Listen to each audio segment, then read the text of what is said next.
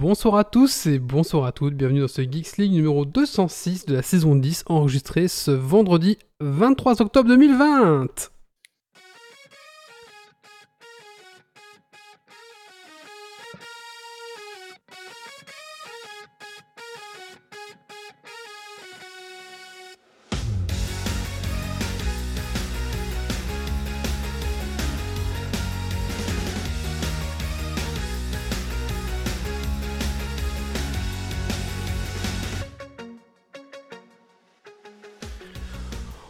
Bonsoir à tous et bonsoir à toutes, bienvenue dans ton podcast tech qui sont la frite et la bière. Ce soir dans Geeks League, euh, des news tech de la semaine, on a un invité qui est euh, Steve qui, va nous parler de son Ulule The Night Stalker, un JDR RPG, on va parler ça avec lui. Ensuite, euh, on va parler de Small World World of Warcraft, on va parler de Baldur's Gate et bien sûr les coups de coups de gueule et pour finir, un petit Dragon Quiz Point. Alors installe-toi confortablement dans ton fauteuil de train, de voiture, de bureau et monte le son.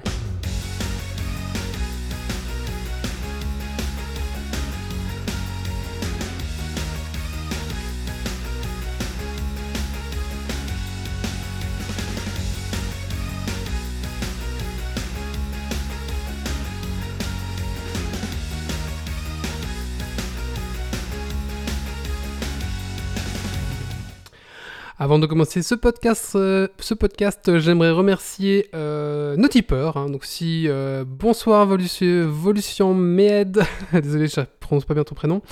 Nos tipeurs, on voudrait remercier nos tipeurs qui sont euh, Dergonic, Rem, Spirkens, Gauthier Folzan, Cardar, notre Jérôme et un nouveau tipeur s'est joint à eux cette semaine, la semaine passée, c'est Grégory. Alors merci à vous, chers tipeurs, voilà. Et si comme eux vous aimez ce qu'on fait, vous pouvez tout simplement nous laisser un petit pourboire sur notre Tipeee, euh, fr.tipeee.com slash geeksleague.com, voilà voilà. Allez, on va commencer tout de suite ce podcast avec euh, bah, un petit tour de table et on va commencer par notre invité. Bonsoir Steve Bonsoir, bonsoir les amis. Alors euh, Steve, la petite question euh, classique de Geeks League, c'est qu'est-ce que tu as fait de geek ces 15 derniers jours? Euh, je n'ai pas dormi et j'ai travaillé sur le jeu de rôle. Pas J'ai mal. abandonné ma vie sociale. euh, ma femme pense que je suis une ombre dans la maison. et je croise plus souvent le chat que ma femme. Donc voilà. D'accord, très bien. Euh, nous avons euh, Doc Iver ce soir. Bonsoir Doc. Bonsoir, bonsoir. Alors Doc, qu'est-ce que tu as fait de geek ces 15 derniers jours? Alors, j'ai passé un peu de temps euh, sur Star Citizen. euh, j'ai, euh, me suis remis dans les règles de la V9 de Warhammer puisque j'ai reçu le codex euh, enfin d'espèces marines et que je commence une petite liste là-dessus. Et euh, j'ai testé un jeu pour vous, mais ça, je vous en parle après. Nous avons euh, Méo ce soir. Bonsoir Méo. Et bonsoir Alors Méo, qu'est-ce que tu as fait de geek ces 15 derniers jours? Eh bien moi j'ai fait du Baldur's Gate 3, étonnant, hein, euh, Ouais. il y a deux semaines, je vais vous, vous en parler d'ailleurs. Mais qui est hein, encore tout en bêta, c'est ça hein Il est toujours en Early Access, bêta, Early access, c'est ouais. c'est une, c'est une grosse bêta. Euh, J'ai repris un peu de WoW parce que bah, faut bien s'habituer aux nouveaux personnages, personnages pour Shadowlands. Et euh, évidemment j'ai regardé le Z-Event le week-end passé. Tout à fait. Nous avons Kylian aussi. Bonsoir Kylian, même question. Bonsoir. Alors, explique-nous. Qu'est-ce que j'ai fait? J'ai fêté mon anniversaire avec des, des amis en respectant les règles Covid, en faisant un jeu de rôle Channel Fear et en faisant un Horror Arkham. D'accord, très bien. Long jeu de société. D'ailleurs, je revends Horror Arkham parce que c'est trop long.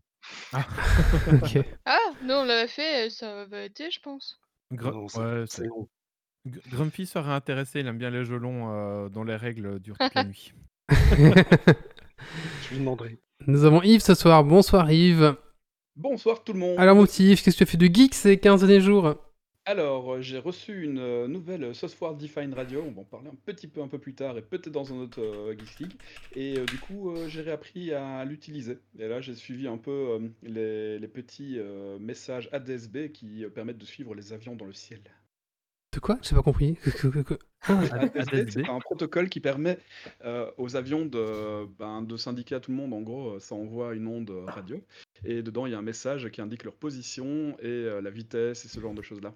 D'accord. Les avions, on voit qu'il y a des avions dans le ciel et euh, ils rentrent pas dedans. Et puis, avec une software defined radio, on peut euh, avoir ça chez soi et du coup, on sait suivre les avions. Du coup, Yves, pour plus, que- pour plus que d'avions survolent chez lui, il, a- il envoie des ondes. C'est ça En gros, tu les avions. Nous avons Stacy ce soir. Bonsoir Stacy. Salut Alors Stacy, qu'est-ce que tu as fait de geek ces 15 derniers jours? Eh bien, j'ai passé mon dernier week-end devant euh, le Z-Event en jouant à Sea of Thieves. Et euh, sinon, euh, bah, c'est tout. Enfin, si, j'ai fait euh, un petit truc euh, que je mettrai sur euh, l'Instagram euh, Geeks League quand je l'aurai fini. D'accord, très bien. Très Petit très bien. geek. D'accord, très bien. Bah écoutez, je pense qu'on s'est tous présentés. Euh, J'espère que vous allez bien. Et euh, on va se lancer tout de suite avec les news tech de la Non, semaine. mais non, mais non. Ah non, c'est vrai. Et moi, qu'est-ce que j'ai fait de 15 derniers geek Bah écoutez, euh, j'avais un magnifique tournoi, mais je me suis trompé de jour. Et puis, euh, j'ai dû faire un test Covid, donc j'ai pas pu y aller. Euh, voilà, un beau week-end, j'ai envie de dire, c'était magnifique. Il a fait de la Euh, route. Voilà, j'ai fait de la route en effet. dans ma voiture, j'ai adoré, c'était génial. Euh, mais bon, j'ai pu dormir chez Méo en respectant les règles, ah, les règles Oui, tout à Covid, fait. bien sûr, hein, parce que j'ai gardé mon masque. plus d'un mètre cinquante de Méo. Oui, et puis j'ai. Et puis, c'est- Et ça a été vu qu'il nous a pas dit qu'on devait faire un test nous-mêmes, donc euh, ça va. Oui. Et euh, qu'est-ce qu'il y a d'autre? Euh... Bah voilà, c'est tout. Un peu de Star Citizen, puis voilà, enfin un peu fatigué cette semaine, donc euh, voilà, pas plus. Voilà. Euh, bah voilà, c'est tout. Allez, on va se lancer maintenant dans les news tech de la semaine.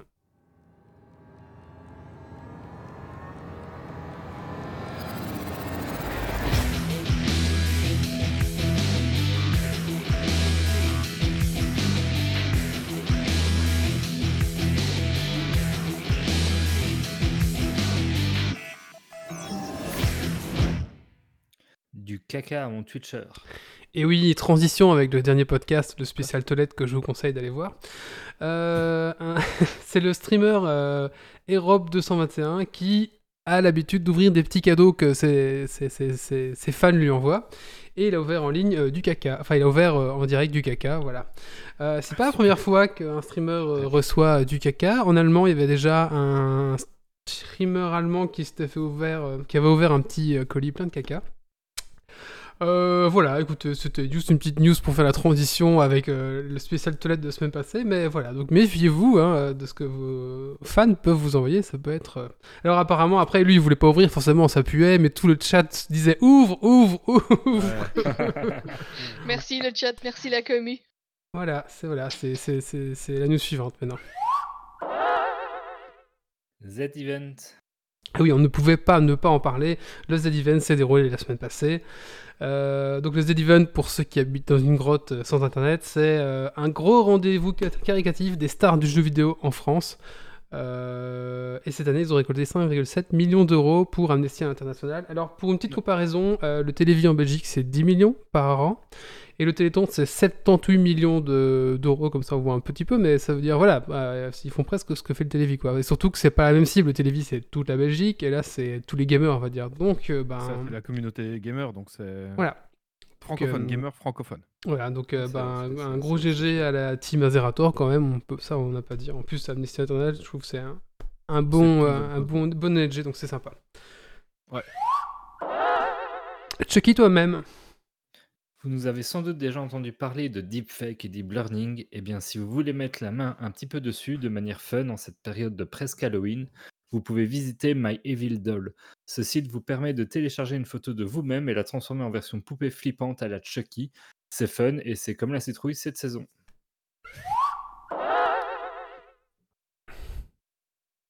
Gogo les iPhones. Et oui, le 13 euh, octobre 2020, la Mercedes, Apple a levé le voile sur la nouvelle génération de smartphones, l'iPhone 12. Ouais, sans surprise. Alors, euh, tout a été dévoilé, euh, le prix, la sortie, les caractéristiques officielles. Alors, techniquement, ça ressemble beaucoup à l'iPhone 11. Euh, sauf que maintenant, il y a trois modèles, le mini, enfin le normal, le mini et le pro. Euh, pour le prix respectivement de 809 euros, 909 euros et 1159 euros pour la version à 64 Go bien sûr.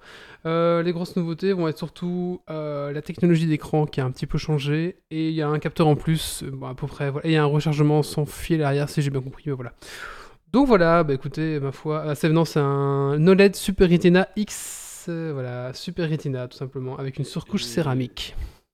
Et le capteur euh, permet, si j'ai bien compris, de euh, calculer les distances aussi. Donc en gros, euh, c'est un peu un... comme la technologie qu'il y a dans les radars. Ça, ça- ça permet d'avoir une image 3D de, de la Ah oui. scène que vous êtes en train de prendre en photo. Donc ça sera peut-être pour du. Ouais, je sais pas quand ils vont avec ça, mais pas pour peut-être des applications, je sais pas.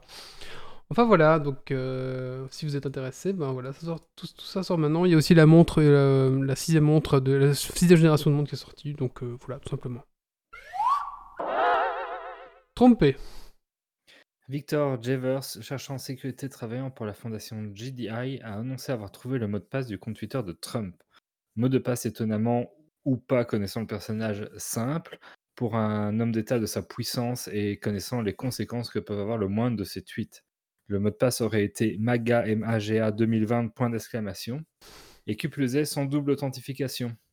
L'homme a prouvé ses dires via la publication de screenshots des paramètres de config du président, après quand même avoir alerté les services concernés leur permettant de changer le mot de passe avant. Bien évidemment, ni Twitter ni les services du président n'ont confirmé euh, la nouvelle. Ça aurait pu être Trump 2021, le mot de passe, ça aurait été mieux, toi. Ça aurait été marrant. Il n'a pas dû trouver comment changer. Euh, Stadia fait la polémique. Euh, et oui, euh, donc Stadia fait polémique, mais pas pour son service, ni sa qualité, ni son offre de jeu incroyable, euh, mais parce que un de ses, développeurs, qui s'appelle Hutchinson, a envoyé un petit tweet en disant ceci les streamers qui s'inquiètent de voir leur contenu supprimé pour utilisé de la musique pour laquelle ils ont payé devraient plutôt se questionner sur le fait qu'ils diffusent des jeux pour lesquels ils n'ont pas payé non plus. Tout peut disparaître dès que les éditeurs décident d'appliquer cette stratégie. La vérité, c'est que les streamers doivent- devraient payer les développeurs et les éditeurs de jeux qu'ils diffusent. Ils devraient acheter une licence, comme c'est le cas pour toutes les vraies entreprises, et payer le contenu qu'ils utilisent. Voilà, donc euh, forcément, ça fait polémique. Il s'est pris une euh, shitstorm incroyable. Un hein. gros shitstorm que c'était- Stadia a dû, que Google a dû un peu euh, fut, fut, fut, fut, euh, planquer. Euh, maintenant, voilà, est-ce que ça, ça ouvre quand même de réflexion? Est-ce que, ben oui, quelque part, euh, oui, pourquoi pas C'est un média où c'est la culture comme Bah le, oui. comme la musique, où on consomme, maintenant hein, on fait de Est-ce que quand on achète, donc, euh, ouais, c'est ça. Tu devrais te payer pour pouvoir jouer à un jeu en ligne sur Twitch, par exemple. Ouais, ça. pour le diffuser Oui, en fait, parce pour que le tu la diffuser, en fait. diffusion. Voilà, mais Si, est-ce si tu, si tu Mais- diffuses comme ça un film en le partageant à tout le monde, tu es censé payer des droits, hein, tu peux Voilà. pas le faire. Et pareil pour de la musique. Donc, euh, Techniquement, tu te fais de l'argent sur le dos de quelqu'un d'autre. Enfin, Ouais, ouais, Ouais, mais tu fais de la pub aussi. Pardon? Ouais, En mais fait- quand tu diffuses un film et la musique aussi, dans l'absolu. En fait, Ouais, mais- euh, Zerator en parlait justement dans son live euh, d'aujourd'hui, euh, enfin dans son pré-live, où euh, il disait euh, qu'il y avait peut-être, enfin on pouvait réfléchir à ça, où en fait euh, les studios allaient vendre une licence euh, pour streamer le jeu les X premiers jours, par, par exemple, tu vois, c'est un Ah pour ouais. contrer ça quoi. Mais du coup, euh, bah, c'est dégueulasse. Ou alors euh, Twitch pourrait aussi payer un peu d'argent aux développeurs, tout simplement. je Tout sais à fait, pas. mais Bon, après, il y a, après, il y a une différence qui- fondamentale quand même hein, avec le film et la, la musique. C'est que euh, quand tu streames un jeu vidéo, tu streames l'œuvre, mais tu rajoutes aussi du contenu personnel, puisque tout c'est ta fait. façon de jouer et c'est toi qui interviens. Là où dans un film ou de la musique, c'est pas du tout le cas, c'est beaucoup plus passif. Donc, Et- euh, à voir. Et Voilà. surtout, ils font de la pub pour le jeu. Le nombre euh, de gens qui ont acheté les jeux parce que X ou Y streamer euh, Oui, Je- suis sûr- Regardez je- par exemple euh, Among Us, euh, qui Oui. est le phénomène en ce moment. En fait, il a complètement explosé alors que ça fait deux ans qu'il existe parce que Soda Popin la stream et Soda Popin, c'est un des plus gros streamers US. Bien sûr, et je pense que la plupart des développeurs euh, refuseraient leurs droits, on va dire, pour faire de la pub sur Twitch. Regardez Oui, Fortnite. en tout cas, ils attaqueraient ouais. pas, quoi. Fortnite, pas Fortnite, euh, Valorant, sans Twitch, ça aurait jamais marché, toi. Donc, Tout quelque part, euh, la stratégie. que, euh, en fait, si les studios commencent à faire ça, ils vont se prendre un boycott général. Ouais, c'est ça. Euh, hey, pour 200 euros, vous pouvez streamer la première semaine. Tu fais, oui, mais non, parce qu'il y a 15 000 autres jeux qu'on peut streamer. euh, et tant pis, on stream pas ta première semaine et voir, on stream jamais ton jeu, quoi. Ah, mais ça, c'est Ouais. une période de transition parce que si les gros éditeurs se mettent à réclamer les droits et à tout bloquer du jour au lendemain, ils Ils n'auront le pas feront beaucoup, jamais. beaucoup le choix s'ils veulent, euh, s'ils veulent avoir de la thune. Ouais. Et une fois que c'est implémenté, ben, ça va être comme pour YouTube et les machins de droit automatiques, c'est que ça va être des bots qui vont gérer ça derrière et qui vont aligner tout ce qui passe. On quoi. verra. On Pour, verra. pour moi, ils le feront, En tout ils cas, le feront jamais parce que ça fait tellement une grosse pub gratuite que. euh, Est-ce qu'il n'y en a pas trop, justement, qu'ils s'en foutent maintenant? Ouais, c'est ça. Hmm. Ça devient un système économique à, part entière. Enfin, vraiment, ça devient une gestion de la publicité qui est en dehors de la gestion de la publicité normale, quoi. Ouais, Ouais, ouais, C'est- quoi, clairement. bien sûr, Et C'est mais de la pub gratuite. un jeu qui marche. Oui, ouais, ouais. En Un- fait, ça coûte une clé de, de jeu où tu payes le streamer qui joue euh, à ta Mhm. soirée et ton chiffre d'impact est tellement plus rentable qu'une pub euh, sur YouTube où tout le monde a adblock, quoi. Peut y Peut-être avoir aussi, pardon, peut-être la, notion- la notion de demande aussi, parce que, euh, Ouais. enfin, c'est bête, mais par exemple, simplement le demander au moins, v- enfin, envoyer un mail pour demander est-ce que j'ai l'autorisation de c'est symbolique, mais heu, voilà, déjà, juste pour l'utilisation de la musique, si quelqu'un le fait, on est déjà tellement content. Oui, tu C'est m'étonnes. con, hein, mais heu, c'est le le nombre de personnes qui utilisent la musique sans avoir les droits et puis qui qui font un scandale parce que parce que la la vidéo est strikée ou bloquée. Mmh, ouais. Enfin, Après, les gros streamers sont déjà payés plus ou moins pour le faire, donc les gros streamers vont juste continuer à avoir leur licence gratos. Ce qui risque de Oui. striker, c'est les petits, en fait. Oui. Un Méo Oui. qui fait ça dans son salon et qui va se faire, heu, épingler, quoi, Ouais, c'est les petits qui Et vont racler et dans comme l'absolu, d'habitude, ça peut même faire le jeu des gros streamers puisque ça va éliminer toute une concurrence potentielle et créer une barrière à l'entrée et protéger un peu leur leur business. Donc c'est même pas exclu que les gros streamers rentrent dans le jeu. C'est vrai. clairement, clairement et c'est l'air de rien, YouTube et ce genre de choses-là commencent à être canassés par les gros. Enfin, quand on Mmh est petit, je trouve que ça devient vraiment de plus en plus difficile d'être vu, à moins de passer par quelqu'un qui a de l'influence et bon, forcément, laisser une Bien sûr. partie des droits, enfin Mmh Bah, sur Twitch aussi, hein, pour réussir, heu, faut coucher. Enfin, entre guillemets, mais faut faut faut être PL et faut faut faire du Je je suis un homme heu marié, ça ne sert à rien, non, c'est non, mais c'est, heu, c'est voilà, pour réussir sur Twitch et pour percer Ouais. sur Twitch, en fait, c'est il y a c'est pas possi c'est plus possible. Il y a trop de gens, On, va demander à Maf avec qui il a couché parce que ça me semble bizarre. Il a pris un il a pris un certain dieu et du coup, bon voilà, ah oui, c'est ça. C'était l'omnifion, c'est ça. c'est ça exactement. Allez. on va passer à la news suivante encore. Attendez, ça, ça se lance pas. Ah, voilà. Heu, si jamais vous allez sur le enfin sur le le général de notre Discord, vous verrez quelques petites photos du machin avec les poupées, heu, un peu rigolotes. Ah oui. C'est plus ou moins réussi. sinon, la news, la 5G sur la Lune via une mise à jour. Mais non, c'est pas ça. C'est Binge sur la Lune. Ah ouais, mais c'est écrit plus gros cette partie-là, oui, bah oui, oui, oui, oui, c'est vrai. Euh, la NASA et Nokia vont installer de la 4G euh, sur la Lune. Alors, euh, ça, ça n'est pas pour permettre aux, aux astronautes d'avoir Netflix quand ils feront les, les, les, les- les- les sorties extravéhiculaires sur la Lune. Non, ça va permettre de, de gérer toute la communication entre les capteurs, les rovers, les robots qui vont naviguer en temps réel sur la Lune.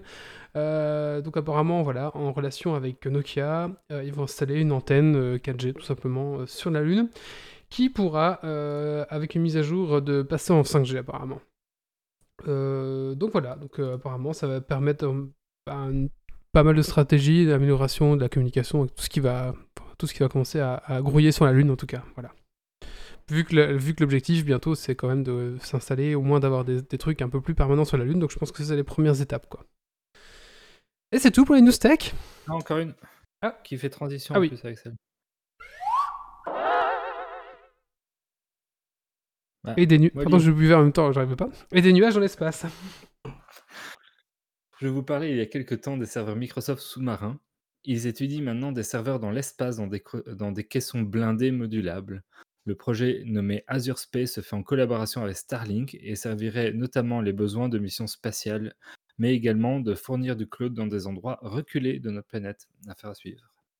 D'accord. Mais quoi, du coup, comment ils refroidissent là, du coup, dans l'espace euh? Ouais, J'imagine qu'ils font un petit trou sur le vide. Non, mais le J'en vide, sais le vide, ça refroidit pas. j'ai pas eu plus d'infos sur la technique, mais donc ça a l'air d'être dans des caissons étanches. Et donc après, ils modulent en mettant plus ou moins de caissons ensemble à assembler. Et euh, ça leur permet de donner accès à- dans l'espace ou dans des zones reculées euh, au truc. ok, très bien. Ok. Parce que comme il n'y a pas d'air, il n'y a pas d'échange thermique. mais Comme il n'y a pas d'air, il n'y a pas Ouais. d'échange thermique, donc je sais pas trop comment ça va marcher en fait dans l'espace. Non, mais c'est à peu près le même système que ce qu'il y a sur la Station spatiale internationale. Alors, si, la- si le bloc reste, euh, si le bloc reste dans la partie sombre de la Terre, il ne va pas chauffer, il sera même plutôt très très froid. Euh, sur la Lune, les rovers utilisaient de, de la cire qui fondait, qui permettait d'enlever les calories. Et sur euh, ISS, il y, a, euh, il y a des échangeurs thermiques. D'accord. Ok. Et ils sont, il y a des petits radiateurs euh, à la base des, euh, des panneaux solaires. Ok. Enfin, des radiateurs. Oui, c'est. radiateurs. Oui, euh, on comprend, ouais, des petites lamelles comme ça. J'imagine un peu comme ça. Oui. bah merci. euh, Bon. Pardon, oui. Non, non, je dis, si- euh, sinon il y a, d'autres. Bah, on pourrait peut-être faire aussi un podcast, on pourrait peut-être faire un sujet là-dessus aussi. Écoute, Yves, euh, voilà, euh, semaine- pendant 15 jours, tu sais de quoi parler, du coup. C'est bien, très bien. Euh, on va faire une petite euh, coup de cœur, coup de gueule. Qu'est-ce qui veut se coller? Euh, Méo? Oui. Kylian? Pareil. Méo, c'est parti.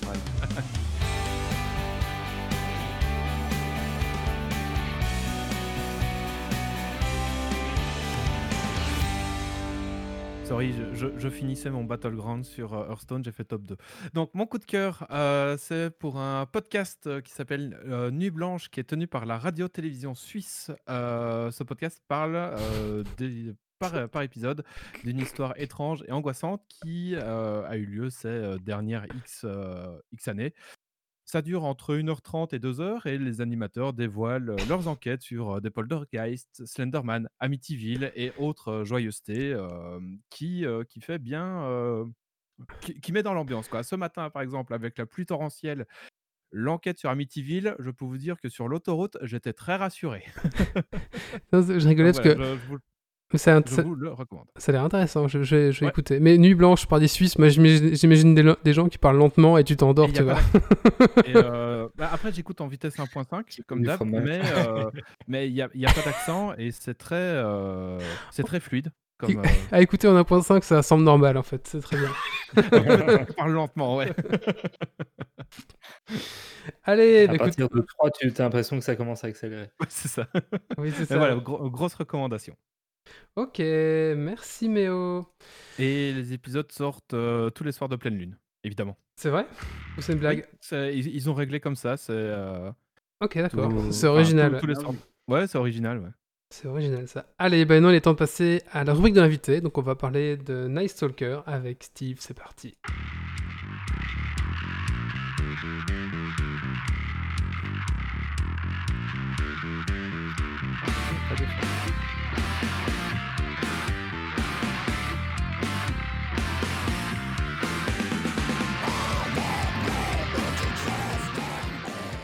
C'est stressant, on est tous Alors. en train de se regarder en silence. Oui. on, on- on vient, on vient de parler d'Amityville, de la pleine Oui, et lune, là. Et là, Alors du coup, je me suis permis d'utiliser ta musique, j'espère qu'on va pas se faire striker. j'ose espérer que non. Allez. Eh ben, écoute Steve, euh, bonsoir à toi. Bonsoir, bonsoir. Alors si on se reçoit euh, ce soir, c'est parce que j'ai reçu un petit mail de ta part euh, où tu nous présentais euh, ben, ton lancement de ta campagne Ulule, où tu lançais un JDR. euh, Enfin, c'est juste un, oui, un jeu de rôle, euh, Night Stalker, voilà, tu, tu présentes un petit peu. Euh, et du coup, bah, on s'est dit, bah tiens, super, voilà, ça c'est une bonne personne à inviter pour Geeks League.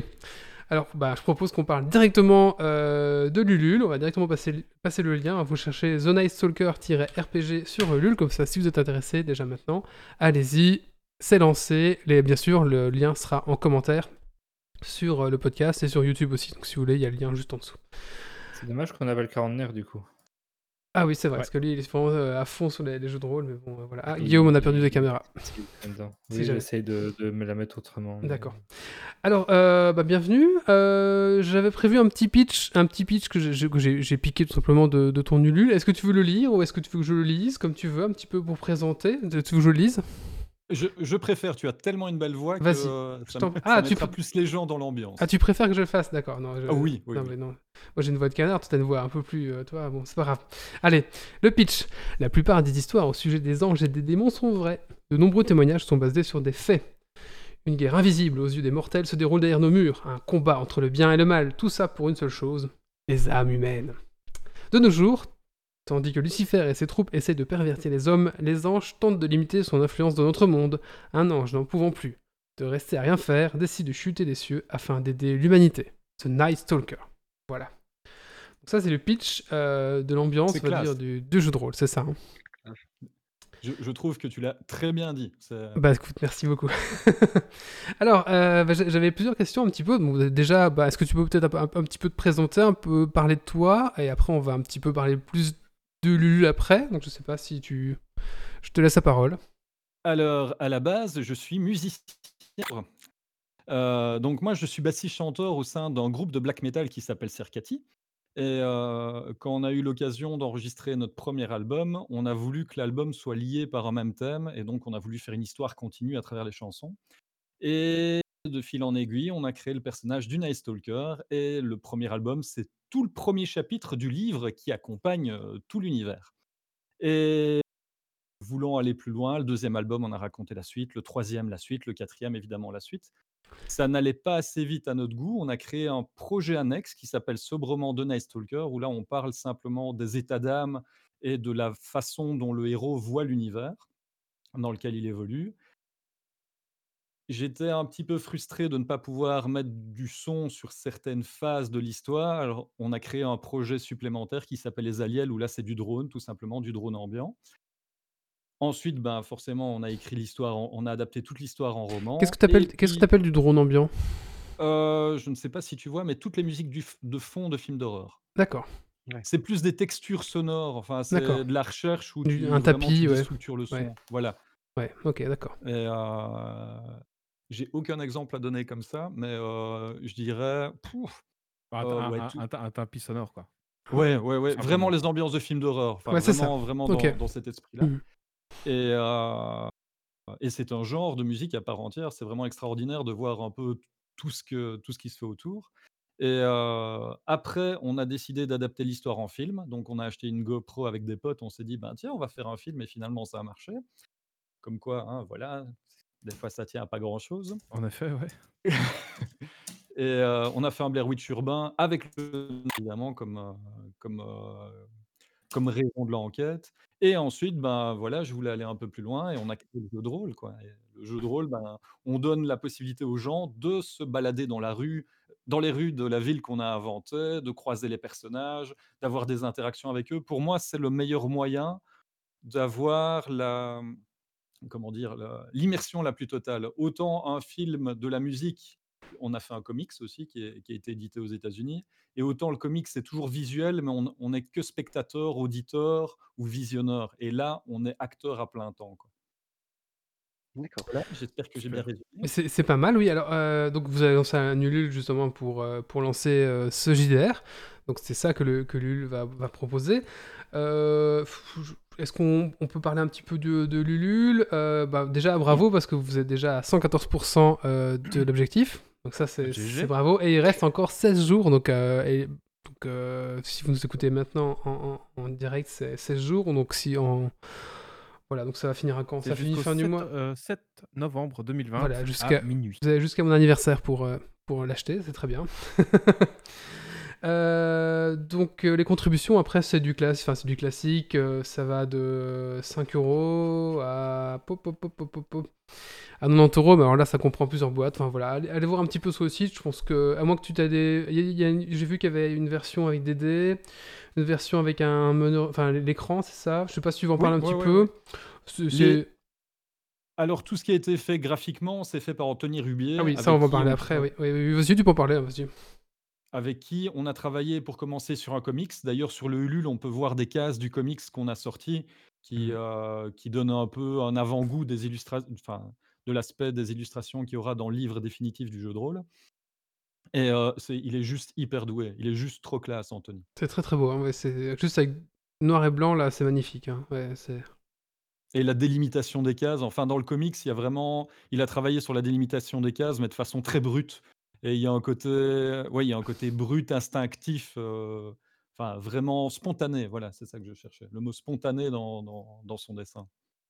Ouais, je, je voulais- je- je- je vous ai préparé une petite scène pour vous montrer justement. Alors, c'est pour ça que j'ai du mal à parler faire ça en même temps. ouais. voilà, je vous, ai mis un petit- je vous affiche Lulule pour ceux qui sont en direct, comme ça vous voyez un petit peu à quoi ressemblent les dessins euh, et, et ce genre de choses là. Oui, c'est- vraiment sympa. Euh, Alors, euh, alors il y a un truc qui m'a marqué, enfin que euh, c'est le système de jeu. En fait, c'est le système FU. Alors moi, je connais pas du tout le FU. Comment, je sais pas comment tu dis. Est-ce que tu peux nous parler un peu de cette mécanique que je ne connaissais pas du tout? Alors, c'est justement ce qu'il y a pour moi de plus simple. On ne calcule pas 50 000 jets de dés. Ça se résume simplement à jouer avec des D6 ou des DFU. D'ailleurs, j'en ai un, je vais essayer de le montrer à la caméra. Alors attends, parce que Gna, gna, du coup, gna, je dans remets la sens. caméra. Voilà. Et sur les faces, il est écrit oui, mais, non, non et, non, mais, oui, oui et, tout simplement. Et en fait, en fonction des caractéristiques des personnages, on lance ces dés-là et on résout toutes les situations en posant une question fermée qui doit être répondue par oui ou par non. Et les dés répondent à la question. Et donc, les dés soit donnent un oui et, c'est une réussite critique, donc oui et il se passe quelque chose de bénéfique. Oui, la- l'action se réussit simplement. Oui, mais l'action se réussit, mais il y a une contrepartie négative. Non, mais l'action rate, mais il y a une contrepartie positive, et ainsi de suite, ainsi de suite. Donc, Et il y a non et, et là, c'est l'échec critique. et là, c'est la cata. hein, Là, ce, ce film, tu, tu ne t'en relèves pas. Quoi, hein. C'est ça. C'est un peu comme. En fait, ce qui est bien, c'est que si vous avez ces dés-là, tous les jeux euh, qui se basent sur le système FU peuvent être. Enfin, vous pouvez utiliser ces dés-là partout, quoi. Parce qu'en général, ça se base sur le D6 avec 1, 2, 3, 4, 5, 6, heu, où 1, 2, c'est non, mais enfin, non et ouais. etc., quoi. Donc Ouais, ça, C'est très sympa, je connaissais pas non plus quoi. comme, heu, système. Tu vois, je connaissais pas il y a d'autres jeux de rôle avec ce où tu as découvert ce système? Quel Il y a? Mi il y a Milvaux, heu, Fripon D'accord. RPG, heu, la le le la la Brigade Barbare, je crois je crois que c'est le nom et voilà et voilà Ouais. et Wasburg l'éditeur sous pardon? Wasburg, heu, édité chez Les 12 Singes, heu, Ah l'utilise oui, ouais D'accord. et et l'éditeur sous lequel on on va publier le jeu de rôle, heu, fait enfin, utilise beaucoup le système FU et heu Mmh. et du C'est coup, vu que? Stella Maris D'accord. Et le comics, on heu peut le retrouver, heu sur Tidal Wave. Tidal Wave Comics, c'est, heu, c'est aux États-Unis, c'est loin. Et d'ailleurs, pourquoi une sortie aux États-Unis et pas en France? A une raison ou? Bah, à la base, on devait le hein, sortir on devait le sortir en français. Finalement, ça s'est pas fait avec la maison d'édition. Puis, voilà, j'ai un petit peu ragé parce que, bah, voilà, ça arrive, hein, heu, c'est un peu frustrant quand même et heu, Ouais. du coup, heu, je l'ai envoyé, je l'ai donné à mon manager. Mon manager m'a dit: «Bon, tiens, on va voir». Parce que le manager du groupe Cercati est italien, il a des contacts avec les États-Unis, enfin voilà, un gros bordel et heu Ah, et un et du un coup Italien aux États-Unis, on voit le style. Voilà, voilà et je je le salue d'ailleurs très fort, Carlos, si tu nous entends, hein, parce qu'il parle français en plus et et il a il a réussi à avoir des contacts et on a sorti justement le le comics sous une maison d'édition qui fait des comics basés sur la musique et ce genre de choses-là. Donc on a le comics du Night Stalker entre Jon Bon Jovi et les Guns N' Roses et rien que cool. ça, Rien je ça, trouve c'est ça classe. Ah, c'est pas mal, c'est, ouais. c'est pas mal. ouais, c'est c'est pas mal. Heu, donc ah, vraiment, allez voir la page, heu, Ulule, hein. Vous avez vraiment tous les contreparties, les paliers qui vont arriver après aussi, hein, si si si si forcément au-dessus Et un truc sympa, c'est que pour 14 €, on peut avoir la version PDF. Oui, oui, oui et en plus en plus, heu, une chose qu'on propose et qu'on a voulu un peu se démarquer, vu qu'on est quand même de base de la musique, on a fait une bande originale qui accompagne le jeu. À chaque fois, on a fait des thèmes musicaux qui accompagnent certaines parties de d'une partie, tout simplement. C'est très générique, je suis bien d'accord, comme thèmes musicaux, mais ça essaye de il y a un thème pour l'action, il y a un thème pour les combats, il y a un thème pour la recherche, il y a un thème pour la conclusion. Enfin, voilà, on a essayé vraiment de faire un truc assez immersif et on a travaillé la mécanique FU aussi, en essayant de la coller à notre univers. Donc on a un peu bidouillé les règles du FU pour ajouter vraiment des spécificités à l'univers du Night Stalker. D'accord. Et quand quand quand tu on aime, on ne compte pas, mais du coup, un projet pareil, ça vous a pris combien de temps? Tu as une idée? Ça fait 10 ans que le groupe existe. J'avais l'histoire j'avais l'idée du jeu de rôle, heu, j'avais commencé un jeu de rôle il y a plus de 12 ans et heu, finalement j'ai repris quelques notions de l'univers, mais j'ai quand même tout changé pour correspondre à ça. Ouais, je crois que ça se calcule en dizaines d'années. OK, Et d'accord. ouais. Vous êtes Je combien? je Tu tu dis «on», mais vous êtes combien pour sur le jeu de rôle, en tout cas? Est-ce que Sur le tout jeu de rôle, heu, on est 3 ouais. et heu, donc moi, l'éditeur et Anthony et le reste du groupe se tourne un petit peu autour en donnant un coup de main dès qu'ils peuvent. Par exemple, pour le pour tout ce qui est bêta test, parce que l'air de rien, ben, un jeu de rôle, ça se fait beaucoup dans le test Ouais. et du coup, heu, du coup, bah, notre guitariste, il est il il il s'est vraiment investi dans tout ce qui était testing. D'ailleurs, je salue aussi l'acteur qui joue sur scène, le Night Stalker, qui s'appelle William, qui, nous soutient, mais à crever dans tout ce qui est test et Yannick, le batteur, lui, déjà, il est prof de géographie, donc déjà ça se pose là et heu, il est beaucoup plus, heu, beaucoup plus sur l'univers. Il m'a aidé vraiment à rendre l'univers cohérent, donc la géographie de la ville, tout ce qui est géopolitique, tout ce qui est histoire de la ville, enfin voilà. j'ai une question par rapport au Night Stalker. Ça a l'air d'être un personnage, heu, central du jeu de rôle. Oui. Est-ce que les les joueurs peuvent l'incarner? Sont des alliés de ce personnage central? Ils sont des alliés. Ils peuvent ouais, le croiser et il y a il y a même il y a Ils même des parties qui sont prévues pour le croiser.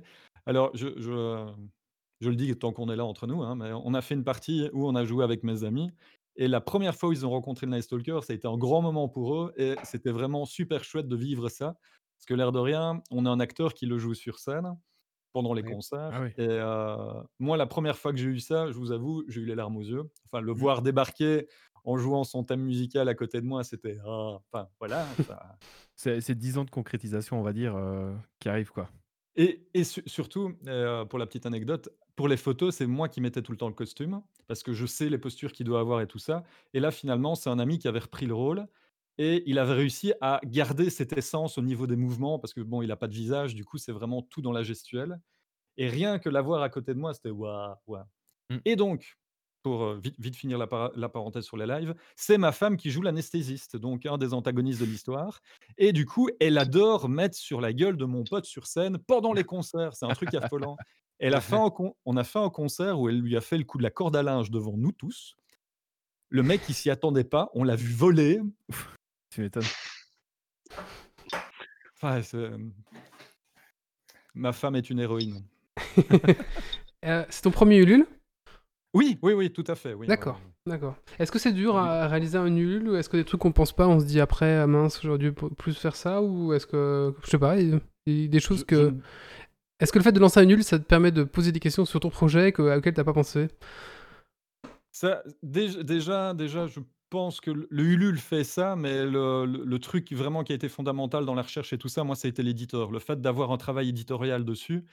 L'éditeur m'a posé des questions. Il y a une question, je me souviens, j'ai passé 2 jours à réfléchir à comment répondre à cette question. Parce que c'est c'est un thème que je n'abordais pas beaucoup dans le jeu de rôle, mais que j'abordais dans le dans le roman. Il m'a dit: «Il faut trouver le moyen de régler ça» et du coup, heu, rien que ce travail-là, travailler avec l'éditeur là-dessus, ça a permis vraiment de colmater toutes les brèches qu'il pouvait y avoir dans l'univers et dans le lore Mmh mh. et heu, c'était vraiment génial. Enfin, c'était super de de de donner vie à tout ça. Enfin, c'est très, très grisant et par contre, le Ulule, déjà, ça donne du stress. Je suis désolé, mais moi, je suis un grand nerveux de Non, nature. mais J'ai pas c'est jusqu'à ce qu'on atteigne les 100 On Tu on m'étonnes. imagine. J'imagine Et après, oui, on doit on doit on doit penser à toutes les éventualités. On doit penser beaucoup, c'est moche à dire, mais beaucoup marketing. Penser à faire de la publicité, penser à le faire voir et heu, enfin, c'est ici ici, on est encore en convention demain demain, je fais le Nice and Roll Reroll de qui est, une convention jeu de rôle et la semaine suivante, j'en fais encore une et voilà et c'est le faire voir, c'est vraiment travailler là-dessus, essayer de faire tester les gens, donner aussi mettre le jeu en valeur, mettre les points positifs en valeur et essayer de miser sur, sur ce qui ce qui peut plaire, ce qui peut agripper les gens, quoi. Ouais. J'ai l'impression d'être en marketing en parlant de ça, Bah, non, mais heu, lancer un Ulule, c'est ça, hein, heu, Ulule. Enfin, pour moi, ça, lancer un parler, hein. crowdfunding, c'est beaucoup de marketing, je pense, hein, avant tout, hein. Ah, mais je suis musicien avant tout, les gars, Eh mais c'est quand Mais quand c'est ça quand on est geek, on est touche à tout, je pense, hein. Oui. Heu, Et on apprend à un peu à faire tout, tout simplement, ouais. Hem, et oui, vas-y Guillaume, je t'en prie. Beh, du coup, heu, parce que là, on parle du jeu de rôle et sans forcément connaître ton univers musical ou ce que tu faisais lié à ça et vu que c'est très lié, heu, le jeu de rôle peut s'aborder en en première approche ou en pour découvrir tout ça ou vaut quand même mieux déjà se plonger un peu dans votre univers à travers les albums, pour mieux l'aborder? Tout tout peut s'aborder de façon différente et c'est ça qui est bien. La musique raconte enfin, je je rebobine, hein, on recommence 3-4. et heu merci, Manito et donc Sercati raconte le le vraiment le fil rouge de toute l'histoire, en donnant des indices qu'il n'y aura pas dans le livre. Le livre raconte l'histoire vue par le personnage principal, avec forcément des éléments qu'on ne retrouvera pas dans Sercati, dans la musique et le jeu de rôle s'aborde de façon totalement totalement indépendante, mais par contre, pour avoir des des précisions sur cette certaines choses, ben, c'est bien d'aller se référer, d'aller se référer à la musique et au roman et même au film. Justement, par rapport au roman et au jeu de rôle, qu'est-ce qui a été le plus dur à écrire? Le roman ou le jeu de rôle? Ah ça, c'est une bonne question. Le je je je je je j'ai pas envie de paraître pour un gros coup en disant ça, mais je crois que l'un s'est fait avec l'autre sans sans Non. trop s sans trop de réflexion. C'est au fur et à mesure que j'écrivais le le le roman, j'aimais bien décrire les endroits dans lesquels il allait, enfin où le héros allait, mais sans forcément avoir le point de vue du héros. Avoir un point de vue externe et finalement le jeu de rôle s'est construit comme ça, petit à petit et au fur et à mesure. Ce qui a été le plus dur, ça a été colmater les trous, hein. Ça, parce qu'on se dit: «Ouais, on a tout prévu», puis après il y a un joueur qui vient et qui dit: «Ah tiens, tu as vu ce truc-là? Je vais m'engouffrer dedans et toi tu vas râler» et Ouais, tu toujours, vas hein. tu vas en pleurer, tu vas en faire des cauchemars et puis finalement j'étais super bien entouré, ma femme, mes amis et tout ça, parce qu'ils m'ont vraiment aidé à boucher tous les trous les uns après les autres pour que ça ça soit le plus parfait possible. Mmh. Quand quand on est joueur, on joue quoi? On joue un humain ou est-ce qu'on peut jouer aussi un démon ou un Alors, on peut jouer soit des démons qui s'allient aux anges forcément parce que, ben, on a voulu essayer de faire un monde qui n'est pas manichéen. Il y a pas de bien ou de mal absolu. Heu, le paradis comme l'enfer ont des choses à se reprocher. L'enfer, c'est un peu normal, mais le paradis, c'est un peu, c'est un peu strange, mais bon, voilà et heu, on on est pour le statu quo sur terre. Il y a des démons, par exemple, qui, à force de fréquenter les humains, aiment bien ce statu quo, que que la balance reste équilibrée et du coup, eux voudront justement préserver cet équilibre précaire et donc ce c'est ce genre de démons qu'on jouera. On pourra jouer les bâtards, bien sûr, les Néphilim, qui sont bâtards, anges et humains ou démons et humains. Heu, on pourra jouer des humains, des êtres humains normaux ou des êtres humains avec des pouvoirs particuliers. Ici, je suis en train de finir la campagne, je suis en train d'écrire une campagne additionnelle, heu, où on jouera des humains de base qui découvriront qu'il y a un monde derrière le monde qu'ils connaissent. Ah ouais. Donc histoire vraiment d'avoir l'immersion totale dedans et on prévoit un complément sur l'enfer où on explique comment l'enfer fonctionne, heu et Sympa, tout ouais. ça par après et puis une campagne à travers les âges où on suivra une équipe de héros qui va voyager à travers les âges pour éliminer une menace qui va revenir de façon ponctuelle et là, l'avantage, on peut utiliser les humains comme des joueurs occasionnels. Donc pour une époque, ils vont venir jouer pour cette époque-là. L'époque suivante, bah, forcément, leurs personnages seront morts entre les coups, mais c'est peut-être pour une soirée avec des amis qui ne resteront pas, bah, voilà, ça peut être un bon un bon moyen de les faire, heu, de les faire intégrer à l'histoire. À t'entendre comme ça, moi, ça me fait penser beaucoup au film Constantine. Est-ce que je me trompe ou est-ce que c'est un peu dans cette ambiance-là, Ah, il y a a l'influence évidemment de Constantine. Si je dois si je dois dire les influences, si vous me permettez, hein, Vas-y, vas-y, vas-y. Oui, oui, Oui, alors je ne sais pas si on le voit bien, mais j'ai un t-shirt de Batman. Ouais. Voilà. On va le décrire, ouais. Heu, j'ai j'ai été fort influencé par par Batman. D'ailleurs, The Night Stalker, la première chanson vient de du film The Dark Knight de Nolan. Heu, vous voyez le moment où le, mmh, Batman passe entre les roues du camion? Oui. Pour que le Oui. camion se retourne? Bah, Mmh mon mh. cerveau a figé à cet endroit-là et je suis sorti de la salle et j'ai écrit la chanson en rentrant chez moi en courant. Ah ouais! Et le lendemain, j'étais revoir le film, mon cerveau a figé au même endroit, au même moment. J'ai payé 10 séances de cinéma pour le voir en entier. Ah oui, d'accord, On oui, parce que tu parce que tu viens à cet endroit-là, quoi. Oui, oui, oui, Ah, c'est vraiment et et a et je je je regarde ce film au moins 2 fois par an parce qu'il me il me rappelle ça. Mais voilà, l'influence de Batman est là. Mmh. Constantine évidemment et aussi une trilogie de films de série B qui m'a fort influencé quand j'étais adolescent, c'est, heu, The Prophecy. Je sais pas si vous connaissez? Non, je connais pas. Non. C'est un des premiers rôles de Viggo Mortensen avant qu'il soit connu comme Aragorn et tout ça Mmh. et il joue il joue Lucifer comme personne au cinéma, je vous le garantis. C'est un film d'exploitation à l'époque, il y avait Gab nam heu, Christopher Walken qui joue l'archange Gabriel comme personne. Il a déjà la gueule d'être méchant, mais alors en plus en archange Gabriel, je vous raconte même pas le délire. Heu, je je suis fort inspiré du cinéma, par exemple dans dans le livre, on sent que c'est un livre fort enfin l'écriture et les scènes, c ouais, c'est fort inspiré du cinéma. Je suis je suis cinéphile avant tout, quoi.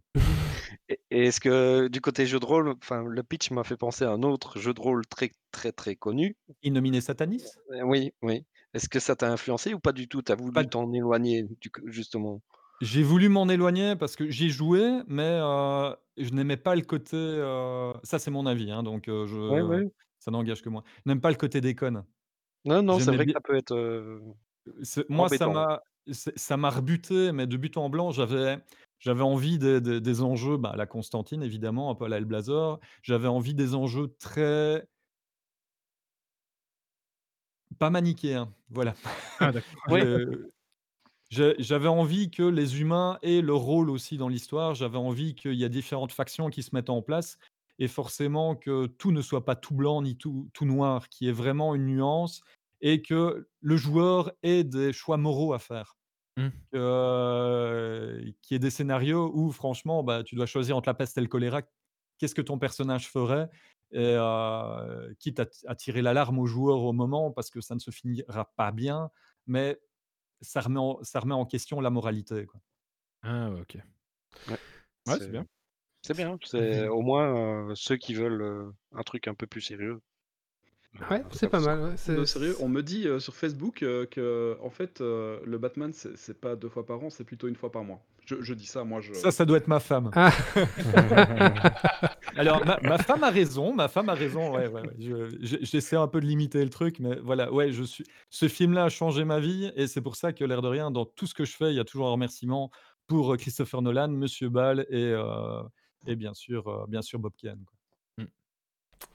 On dit Euh, la chatroom qu'il y a aussi un soupçon de Good Omens. Euh, Good Omens, je l'ai découvert bien plus tard, bien plus tard. J'ai vu la série, j'ai beaucoup aimé la série, mais euh, Mais un peu Mmh. moins que Batman, quoi. oui, oui. J'adore David Tennant. hein, je l'adorais en tant que docteur. Pour moi, il m'a juste scotché. euh, mais c'est venu trop tard dans, le- dans, le, dans la conception de la chose. Je pense que pour l'avoir influencé, enfin, si je peux me permettre euh, de le dire ainsi. quoi. Ah oui, bah, je pense que oui. hein, euh. Mais oui. C'est présent, mais pas influencé par, quoi, on va dire. Voilà, voilà, voilà. Enfin, il n'y a rien à faire, mais tout ce qui parle des anges et des démons, il y aura quand même toujours Ouais. des, des liens entre qui sont. Toujours un peu les mêmes, entre guillemets, on va dire. Ouais. quoi. Ouais, ouais. Il y a, il y a des raccourcis qui sont à faire pour que, que les gens, par exemple les Cavaliers de l'Apocalypse, hein, ça reste un grand, un grand classique, mais qui marche bien. Enfin, Oui, oui, c'est ça, quoi. Ils sont toujours quatre. euh. voilà, voilà, voilà. voilà. euh, ah, j'ai j'ai une question aussi, c'était la suite. Donc là, bah, le, le- ah bon, bah, il y a le, le Ulule a l'air bien parti. Euh, S'il se concrétise, après, est-ce que tu as d'autres projets encore après? Dormir pendant au moins un an. Très bien, parfait. C'est un bon projet. C'est un bon projet. Moi, je- Mais moi, je- alors, c'est après tout ce que tu nous as dit comme supplément et trucs à venir ou c'est entre les deux? Non, non, ce, ce sera bien, bien après tout ça. On a, on a vraiment beaucoup de projets. Ici, on est sur la pré-prod du prochain album de Sercati. On a en cours, on a. Ah oui, j'ai même oublié de mentionner ça en fait. Euh, avant, le- au, début du déconf- euh, au début du confinement, j'ai également lancé un- un- encore un projet musical sur le côté qui là est dans l'ambiance rétro-wave. Et, euh, et là, ben, on, trava- on travaille sur le nouvel album qui est, qui est- c'est un genre de musique en fait que j'aime beaucoup. Et il fallait que je teste, voilà, tout simplement. Et, euh, et on travaille aussi, ben, on travaille sur le deuxième film. Malheureusement, avec les, les- les conditions actuelles sanitaires, c'est un peu compliqué, mais bon, le, le deuxième film est plus ou moins, je dirais, aux trois quarts, voire au quatre cinquième. Donc, euh, on est déjà bien avancé. Où là, on fera un grand hommage à Monsieur Pierre Belmar. On a tourné le film dans le genre enquête impossible. Enfin, c'est. euh, Vraiment Ça- pas mal ça- tout ça, vraiment. S'il te plaît. le- Tu n'as pas parlé du premier film, c'est. Ah. Alors le, le pr- le premier film, faut s'imaginer une bande de copains avec une GoPro qui allait faire des conneries dans la ville, tu vois. Et euh, c'est on qui commence comme ça. hein. de quoi? Il y a beaucoup de bons projets qui commencent comme ça. Oui, oui, oui, oui. Et euh, euh, oula, moi j'ai j'ai des amis. Ah, petite coupure. Oui.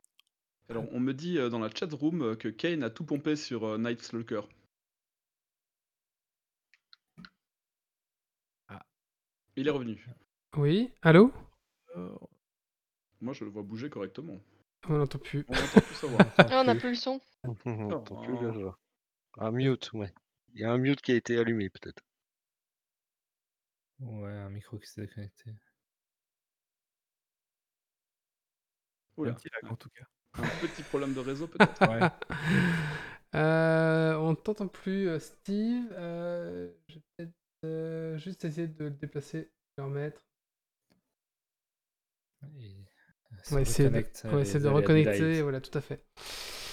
Bon, écoutez, on va profiter de ce petite coupure avec lui bah, pour vous rappeler tout simplement son Ulule. On va vouloir mettre ça à chatroom. Donc, c'est The Nice Stalker, euh, t- The-Nice Stalker-RPG sur Ulule. Vous cherchez ça, vous allez trouver. Euh, et puis, on vous mettra tous ces liens vers euh, toutes ses créations et tout, tout son, univers, on va dire, aussi Ouais, en est- commentaire. Ouais, euh, Est-ce qu'on. Prendre un peu de temps, on remettre tous les liens après l'un après l'autre, ça va être un peu long, mais.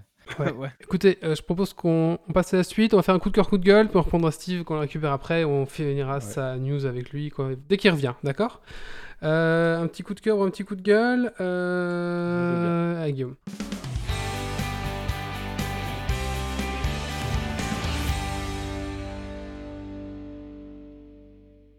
Alors moi, ça sera un petit coup de cœur pour une bière qui s'appelle LBDC Confluente Porter. C'est une euh, bière noire. euh, J'aime beaucoup les noirs, les stouts et ce genre de choses.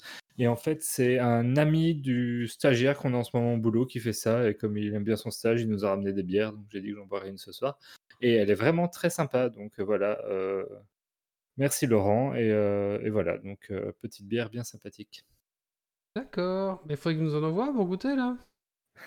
Je vais essayer de le soudoyer pour qu'il nous en envoie plus. euh. D'accord, très bien. Parfait. Euh, Est-ce qu'on arrive Bon, après, ça devient chiant à envoyer avec le Covid. hein, Il y a beaucoup d'adresses. euh. Oui, c'est vrai. On a perdu l'invité. Euh, écoutez, on va voir. Il a un si- freeze, il revient. Ok, il a un petit freeze ou un petit souci de connexion. Bah écoutez, il redémarre sa boîte. Il doit être chez euh, vous, à mon avis. Chez vous, il n'y a pas de problème. Hein. C'est le chat Ouais, qui c'est s'est vrai, assis ouais. sur la box. Euh, Écoutez, si on récupère, on fera, on fera le petit mot de la fin avec lui pour clôturer sa, sa chronique. Bah, je, de toute façon, je pense qu'on a déjà bien cerné le projet. Euh, En tout cas, ça a l'air vraiment très très très sympa. Je C'est crois que très je vais faire un petit tour sur le Ulule et puis euh, prendre deux trois trucs. Il y a quelques CD dedans, ça a l'air sympa.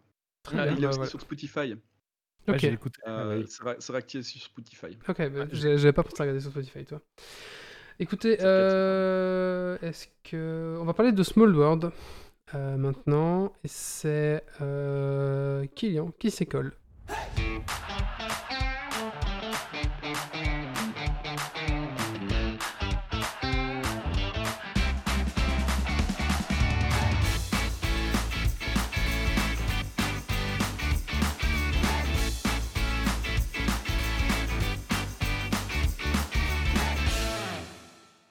Oui, c'est Kylian qui s'y colle et pas Méo. Ouais, D'ailleurs, Wally, t'as raté le coup. T'aurais dû dire on va parler de World of Warcraft maintenant. Et c'est Kylian qui s'y colle. On aurait eu un petit twist comme ça dans, dans l'annonce. euh. C'est vrai, c'est vrai, c'est vrai. Donc, euh, ben oui, il y a, il y a deux épisodes, on avait, euh, tu avais annoncé la chronique, mais en fait, euh, j'attendais euh, euh, la venue du professionnel de WoW pour, euh, pour en parler. Donc, euh, le Small World of Warcraft, euh, je ne l'ai pas acheté, je l'ai joué quelques fois chez un ami, et euh, voici un peu euh, ce que j'en pense. D'abord, Small World, qu'est-ce que c'est? C'est un jeu de société, Days of Wonder, de 2009, de Philippe Keyhart. C'est un auteur belge, pour info. Et c'est déjà un remake d'un jeu de 1999 qui s'appelait Vinci. Donc un remake amélioré. Days of Wonder avait fait un jeu qui avait pas mal cartonné à l'époque.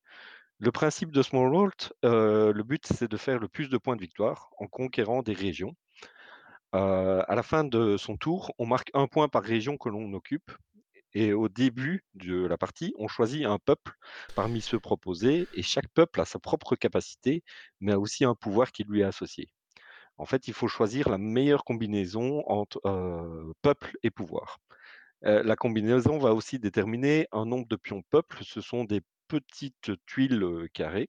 Hein, euh, qu'on va pouvoir jouer et donc euh, notre force d'attaque en fait. Pour conquérir une région, euh, il nous faut deux pions peuples. S'il y a déjà un ennemi dessus, c'est un de plus. S'il y en a deux, c'est deux de plus. Donc c'est un de plus, enfin c'est autant de plus que d'ennemis sur la région qu'on attaque. Il y a aussi des régions montagnes qui demandent un peuple supplémentaire.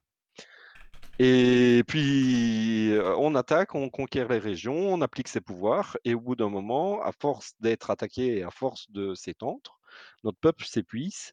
Et l'originalité, c'est qu'on peut passer son peuple en déclin. À ce moment-là, on en laisse un par région euh, que l'on occupe, et euh, on en choisit un nouveau au tour suivant. Euh, donc le jeu, c'est pas mal. C'est un jeu de conquête, euh, un, mini euh, wargame sur une carte euh, petite. Euh, voilà. Et, et qui est très bien équilibré parce que toutes les parties que j'ai faites se jouent à 2-3 points euh, de victoire. Donc il n'y a, il y a pas d'écrasante majorité. euh. Alors, ça, c'est par rapport à la, à, à la version World of Warcraft. On récupère Euh, Steve, le Small normalement. World original Ah n'était oui. pas si équilibré. Est-ce Ah, que- moi, je vous euh, m'entendez Oui, on Oui, t'entend. ouais, Oui, voilà. on t'entend. Ouais, Salut les amis, je ne sais pas ce qui s'est passé, ça a frisé, donc me revoilà. Et Ok. là, on parlait de Small World World of Warcraft. Oui, c'est ça. Exactement. On- on en- ça. Du coup, on, enchaîné, on, on clôturera, euh, si tu veux, après euh, Ni- euh, Night... Oui, euh, oui, St- oui, oui sans souci. Ok, très bien. Alors, euh, bah, on continue sur Small World, euh, World of Warcraft, alors. Ah, bah, euh, du coup, euh, la version, euh, la version, Wo- la version World of Warcraft, euh, qui vient de sortir cette année, euh, qu'est-ce qu'elle apporte? Quels, quels sont les changements? En fait, le, il y a trois changements euh, assez frappants par rapport à la version originale. D'abord, le plateau est divisé en îles. Euh, Oui. Du coup, on peut débarquer sur une île et là, il y a un système qui est assez bien fait, c'est que ça nous coûte un pion de peuple de plus pour débarquer sur une nouvelle île, mais on peut le faire à n'importe quel moment. C'est-à-dire même si on est sur une île, on peut dire: «OK, durant mon tour, je vais sur la deuxième île ou la troisième et on peut, peut s'étendre. Ça veut dire aussi que personne n'est à l'abri d'une attaque Mmh d'un adversaire. Ça amène pas mal de dynamisme au jeu et ça évite le par rapport au Small World original, ça évite la stratégie du discret dans le coin de sa carte qui fait ses points et donc voilà. Le deuxième grand changement, ce sont les pions artefacts et lieux légendaires mis en place. En fait, c'est pas vraiment une nouveauté parce que c'était déjà apparu dans un une suite de Small World, Small World Underground. En fait, c'est des pions qui sont mis, heu, un par île, qui sont mis en début de partie et qui donnent des pouvoirs, spéciaux. Alors pourquoi ça avait le Small World Un Underground, ça avait pas bien marché parce que, la version était Ah. pas terrible. Elle avait un plateau sombre, c'était divisé en 2, il y avait des pouvoirs tarabiscotés, enfin c'était pas terrible. Là, je trouve que les pions artefacts, ils fournissent des avantages certes puissants, Ah ouais, mais ouais, simples ouais, mais simples d'utilisation. Pas pas Oui. super, heu, tarabiscotés, simples d'utilisation. Oui, c'est à Heu chaque fin de tour, tu désignes un joueur, il doit te donner un jeton de victoire. Oui ou heu, -2 pour conquérir une région, tout simplement. L'épée, heu vas-y, c'est toi le spécialiste. Ah L'épée, comment est-ce qu'elle s'appelle l'épée? il y en a plein, Frost, heu, heu, Frost, heu, Frostmourne. Frostmourne. givre, Frostmourne. voilà. Deuil givre, deuil givre en français. De givre. Ouais, ouais. Donc il n'est pas rare de se battre, heu, pour les artefacts. Le 3e changement par rapport à la version originale, c'est ce système d'allégeance des des peuples. Il est là. Oui, tu m'étonnes. Dans le les pions les différents peuples, en fait, sont répartis en en 3 factions, heu, l'Alliance, la Horde et les neutres. Et en fait, heu, si vous êtes de l'Alliance et que vous attaquez un peuple, heu, Horde, vous gagnez un point de victoire supplémentaire par peuple Horde que vous vous battez. Et donc en fait, dans des parties multijoueurs, c'est très intéressant parce que ça permet de faire des alliances temporaires entre 2 joueurs, qui vont changer en fonction des peuples qu'on va rechoisir après être passés en déclin. Donc ce système, c'est assez bien pensé. Ça donne encore une fois du dynamisme au jeu. Donc avec ces 300 changements, moi je trouve, la version plus dynamique. Les pouvoirs sont, plus équilibrés que dans le Small World original. Ils ont en fait, les pouvoirs sont les mêmes, quasi, mais ils ont corrigé, heu, ceux qui étaient trop trop pétés. Ils les ont un peu nerfs. Mmh. Heu, par exemple, on on voit clairement que les enragés, c'est une refonte des squelettes. Les squelettes, dans la version originale, chaque fois que vous battiez vous éliminiez 2 pions peuple, vous en gagnez 1. Ici, c'est chaque fois que vous battez un pion peuple, vous pouvez payer 1 point de victoire pour en gagner 1 et donc heu, le point de victoire et à la fin, il fait il fait mal. Si on tandis que dans la version originale, les squelettes, en fait, heu, plus ils attaquaient, plus ils devenaient forts, plus ils étaient nombreux.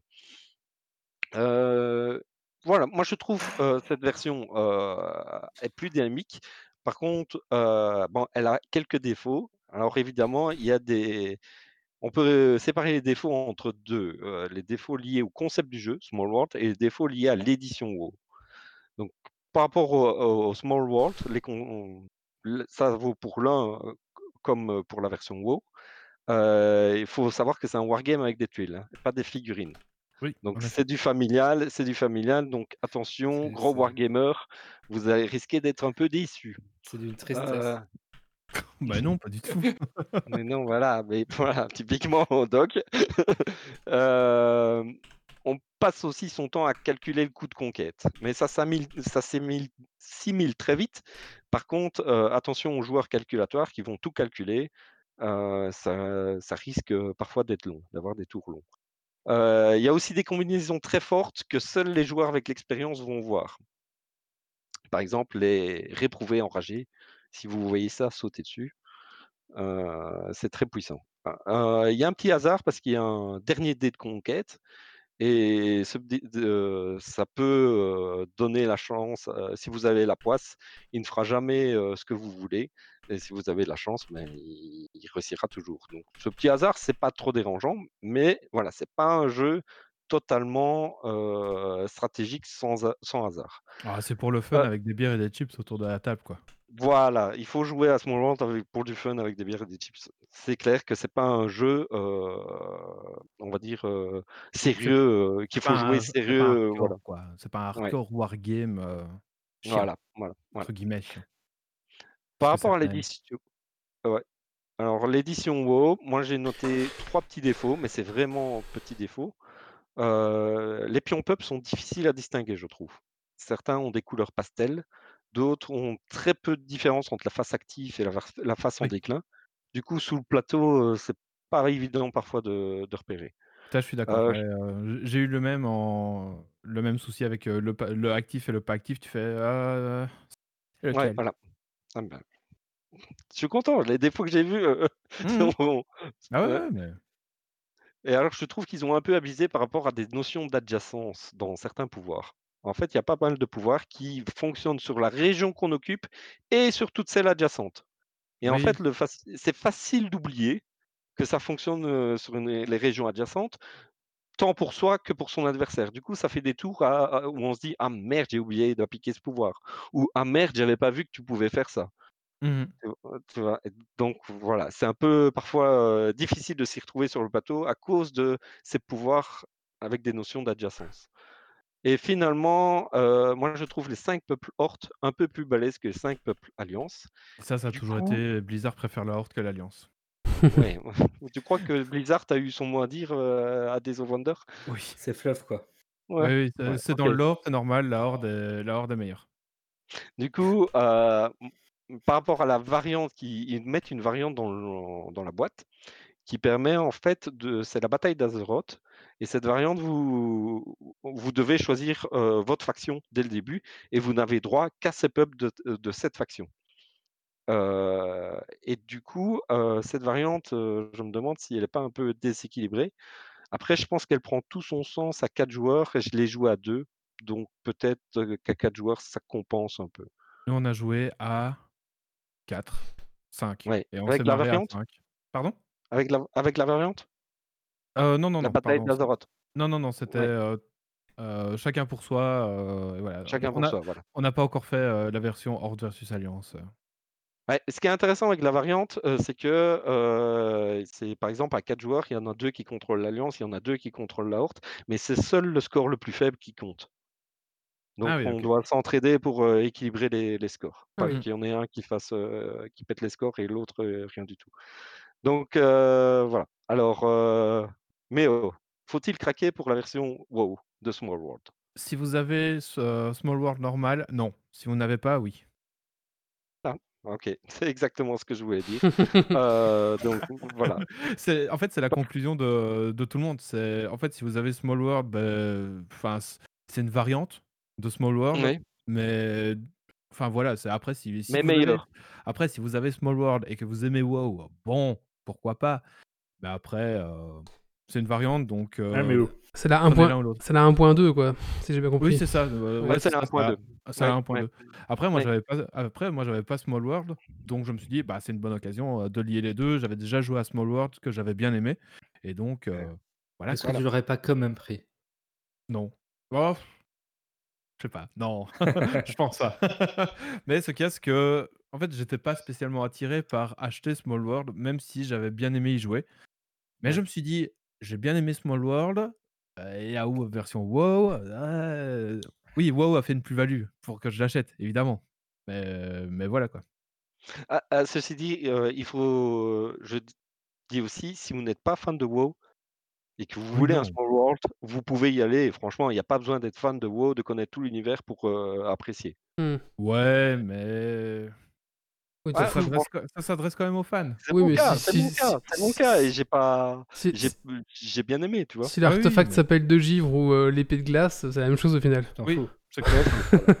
Et la Porte des Ténèbres, c'est un portail, heu, voilà, c'est Ouais, c'est voilà. une voilà. terminaison spécifique à WoW, mais c'est vrai que si vous aimez pas WoW, oui, vous pouvez le prendre aussi, clairement.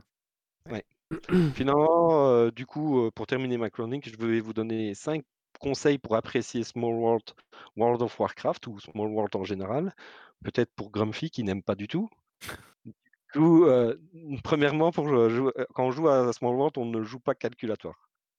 Ah On joue il faut pas compter, Il faut faire ses coups avec stratégie, certes, mais sans trop compter. Il ne faut pas euh, prendre euh, 15 minutes pour faire son, son tour de jeu en Parce que comptant. euh, sinon, ça fait chier tout le monde. Sinon, ça fait chier. tout le monde. Et ça, ça plombe l'ambiance, enfin le rythme de la partie. Jouer à 4, c'est une bonne configuration. Euh, à 5 aussi, sans doute.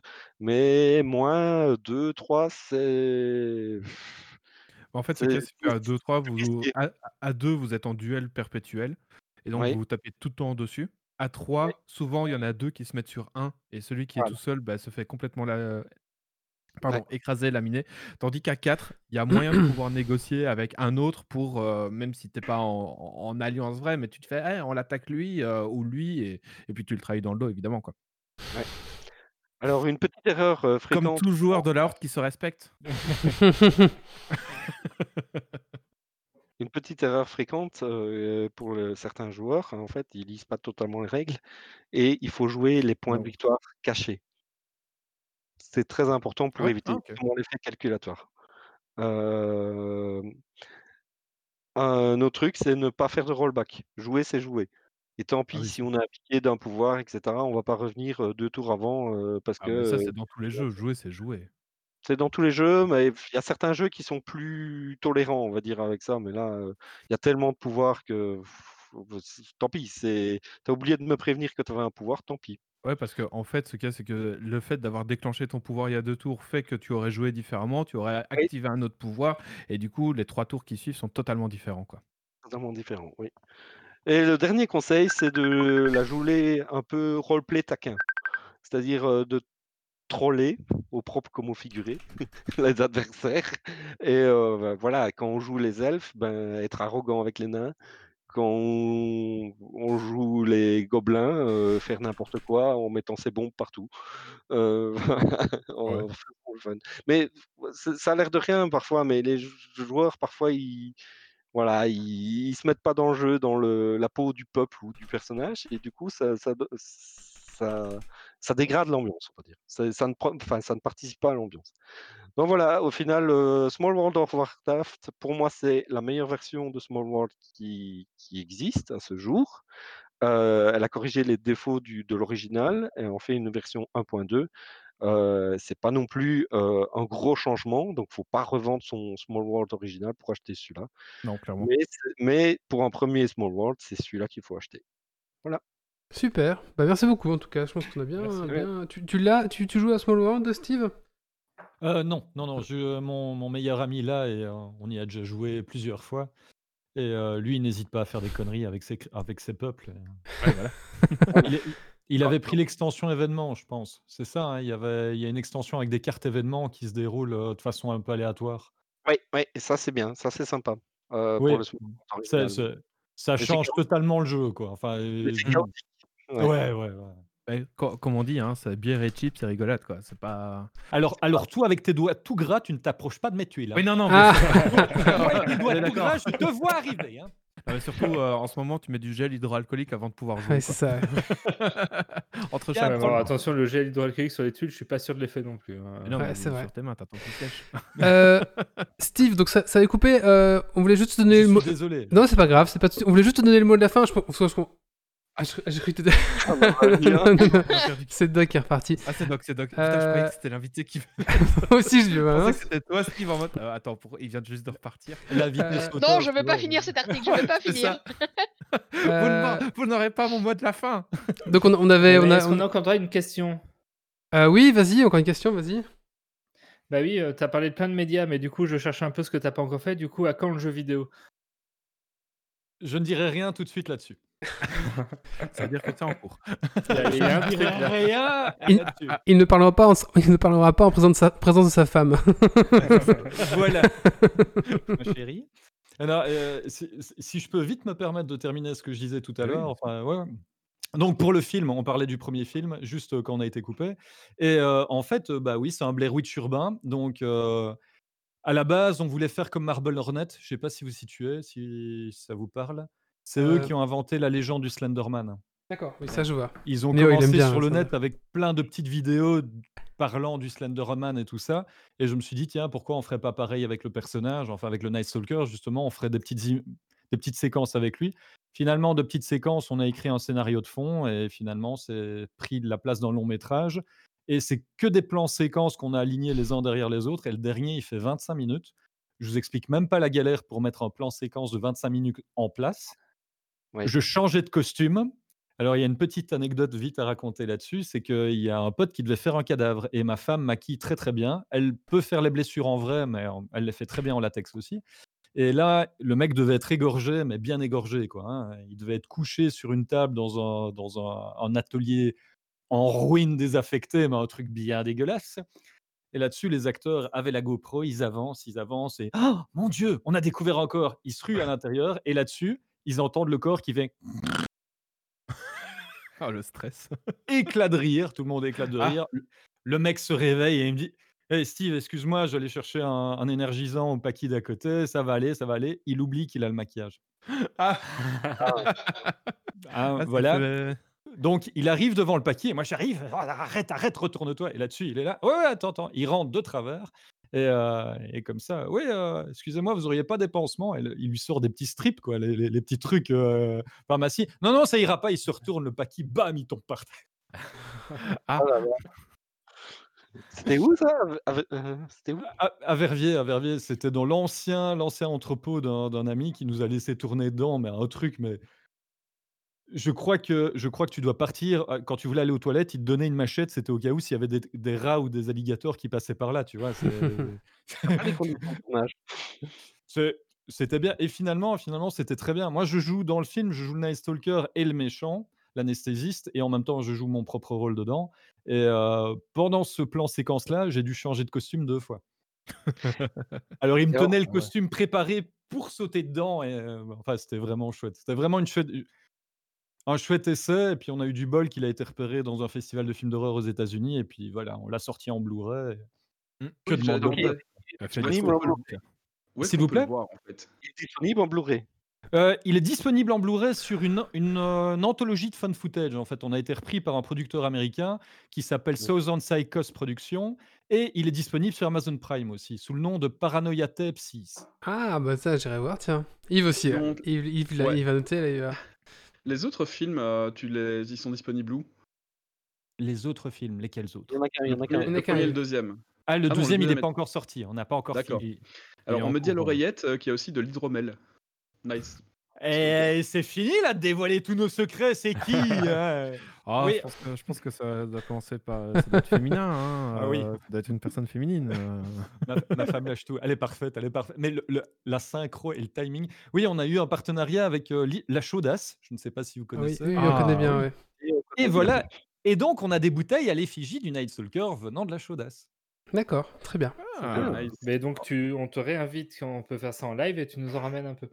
Avec Euh, grand plaisir, avec grand plaisir. Mais en fait, on a eu l'opportunité de faire de la bière. Et euh, je suis désolé de dire ça, mais métal et bière, c'est trop souvent associé. Et là, on s'était dit faire un truc original et qui sort un peu. Franchement, l'hydromel, tout le monde aime. Enfin, faut pas déconner. C'est un truc, ça passe tellement bien. Bah demain, on passe près d'un shop qui vend euh, la chaudasse. euh, je vais regarder s'ils en ont. C'est nous qui avons le stock des bouteilles à notre effigie. Enfin, je pense peut-être qu'ils en ont encore, mais il faudrait leur demander. Et bah, je vais voir s'ils en ont plus. Alors, Mais euh, voilà, donc. euh, Il y a une question ouais, sur on- la chat euh, de Volution Mid, je suis désolé, j'arrive pas à prononcer ton nom, Volution Mid, je crois que c'est ça, euh, qui dit du coup Steve, tu as préféré travailler pour quel format? Oh. Euh, ouf. Je crois, je crois que j'aime beaucoup, j'aime beaucoup le cinéma. Je crois, j'adore faire de la musique, mais la musique c'est mon travail et au bout d'un moment ça devient. C'est la routine? Oui, et, et je, je- je- c'est pas que je n'aime pas, hein, loin de là, hein, loin de là. Je ne dis pas ça du tout. J'adore essayer des choses, j'adore tester des choses, mais ça. Le, je suis un grand fan de cinéma et du coup faire le film et voir où, jusqu'où il a été et voir les réactions des gens en le regardant, ça m'a bien plu. Ouais, je crois, je crois que le, je crois que le film m'a bien plu. Le jeu, enfin, tous les formats, tous les formats sont cool. Enfin, ouais, tout, chacun, c'est une façon d'aborder les choses différentes. Par exemple, le film, c'est une grande équipe, une grande famille. Le jeu de rôle, c'est en comité restreint c'était très bien parce qu'il y avait des échanges d'idées, ça allait très vite. Ça, enfin, le livre, bah, je suis tout seul et puis après c'est ma belle-mère qui corrige et les amis et oui, cha chaque format sa façon de l'aborder, tu sais. Question je suis désolé, je n'ai pas répondu. Bah, un peu quand même, si, un peu quand même, oui. Ouais, bah si, quand même, ouais. c'est Oui. déjà bien. Euh, je sais pas s'il y a d'autres questions euh, pour les chroniqueurs, la chatroom. Je pense que là, on a fait à peu près le tour. Est-ce que tu as un mot de la fin peut-être à, à- à- à dire? Que le Night Stalker veille sur vous, les amis. Merci à toi. Bah, écoute, euh, voilà, on mettra tous les liens de tout, de, de, de- de- tous tes liens de tes créations euh, euh, en commentaire euh, de, en billet et euh, sur YouTube, bien sûr. Euh, donc voilà, n'hésitez pas, hein, le LUL est encore ouvert pendant euh, bah, jusqu'au 7 novembre. Voilà, tout à fait. 7 novembre, Et, euh, 23h59. Et on te souhaitera bon anniversaire à ce moment-là. Ok, Et parfait. on te souhaite un bon anniversaire en retard euh, à monsieur des jeux de société. Ah, Kylian, c'est. Kylian. Bon anniversaire en retard. Euh, on faire un petit coup de cœur, coup de gueule. Euh, qui c'est qui veut s'y coller? Moi, je veux bien. Allez, Stacy.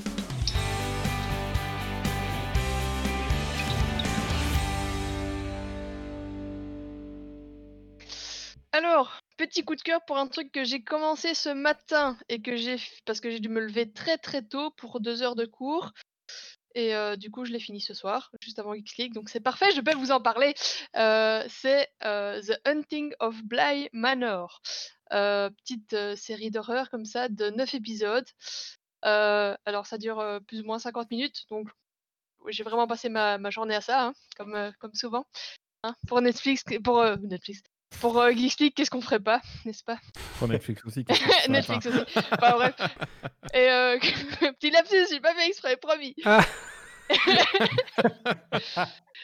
Donc voilà, enfin très chouette, euh, très chouette série euh, d'horreur, hein, enfin qui donc en relation avec The Hunting of Hill House pour ceux qui avaient vu ça avant et je, je la trouve très chouette et un peu moins ah, effrayante que la première. Enfin, je sais pas si il y a des moments flippants, mais je veux dire que The Hunting of Hill House, bah, limite j'avais l'impression que chaque épisode il y avait un truc qui faisait flipper quoi. Tandis que Bly Manor, ça allait encore, ou alors c'est juste que je m'habitue trop à l'horreur, donc je sais pas si c'est bien de continuer. Enfin bref, mais chouette série à voir avec Hunting of Hill House avant évidemment. Enfin quoique ça n'a aucun lien, hein, donc vous pouvez regarder dans le sens inverse, mais c'est le même jus, on va dire. Ok. Ok. Merci. Et elle a rompu notre contrat qui était de ne pas regarder de, fi- de séries d'horreur alors que j'étais dans la maison. mais- Oui, mais je voulais voir la fin. Il y avait un contrat comme ça? Oui, je peux pas regarder même de pas trucs ça. d'horreur quand il est là. Mais t'as de, pas. de films, euh, surtout euh, sur euh, une maison hantée ou, ou quoi, quand je suis là. Oui. Mais toi, il tu t'écoutes pas. bien Nuit Blanche, mais oh. Oui, mais quand je suis en voiture. Ah, en voiture. En voiture le matin pour aller au boulot, pas, le soir en rentrant, tu vois. c'est pas dans la maison, c'est vrai, c'était Ça, c'est le ouais, coup de- pas dans la maison. Bon, par contre, euh, je regarde pas dans mon rétro pendant une heure et demie. hein, euh. c'est pratique. Il s'est pris deux vélos qui voulaient le dépasser, mais c'est pas grave. oui, voilà, c'est ça. Mais ça passe. Enfin, des vélos qui veulent me dépasser sur l'autoroute. euh, Bon, Merci Stécie. Euh, on va passer à la suite. Avant de passer à la suite, bah écoutez, je voulais vous parler de notre belle boutique euh, Geeks League. Voilà, donc si vous voulez euh, tout simplement acheter des petits, des petits goodies Geeks League, on met le lien. Bon, c'est un peu de pognon dessus, je vous avoue. Mais voilà. Donc du coup, j'ai recommandé un petit peu des, bah, un pull et quelques trucs pour, mes enfants, pour ma femme et pour moi. Et bah, la qualité, il y a toujours, c'est Spreadshirt qui fait ça. Donc si jamais, voilà, je vous rappelle qu'elle existe. C'est la boutique geek, elle lien euh, ben, dans notre site, tout simplement. Voilà. Bah, écoutez, on passe à la suite. Et on va parler de euh, Baldur's Gate 3, mais oh. oui. Allez, c'est parti. Le jeu Euh, des barbus. Ah oui.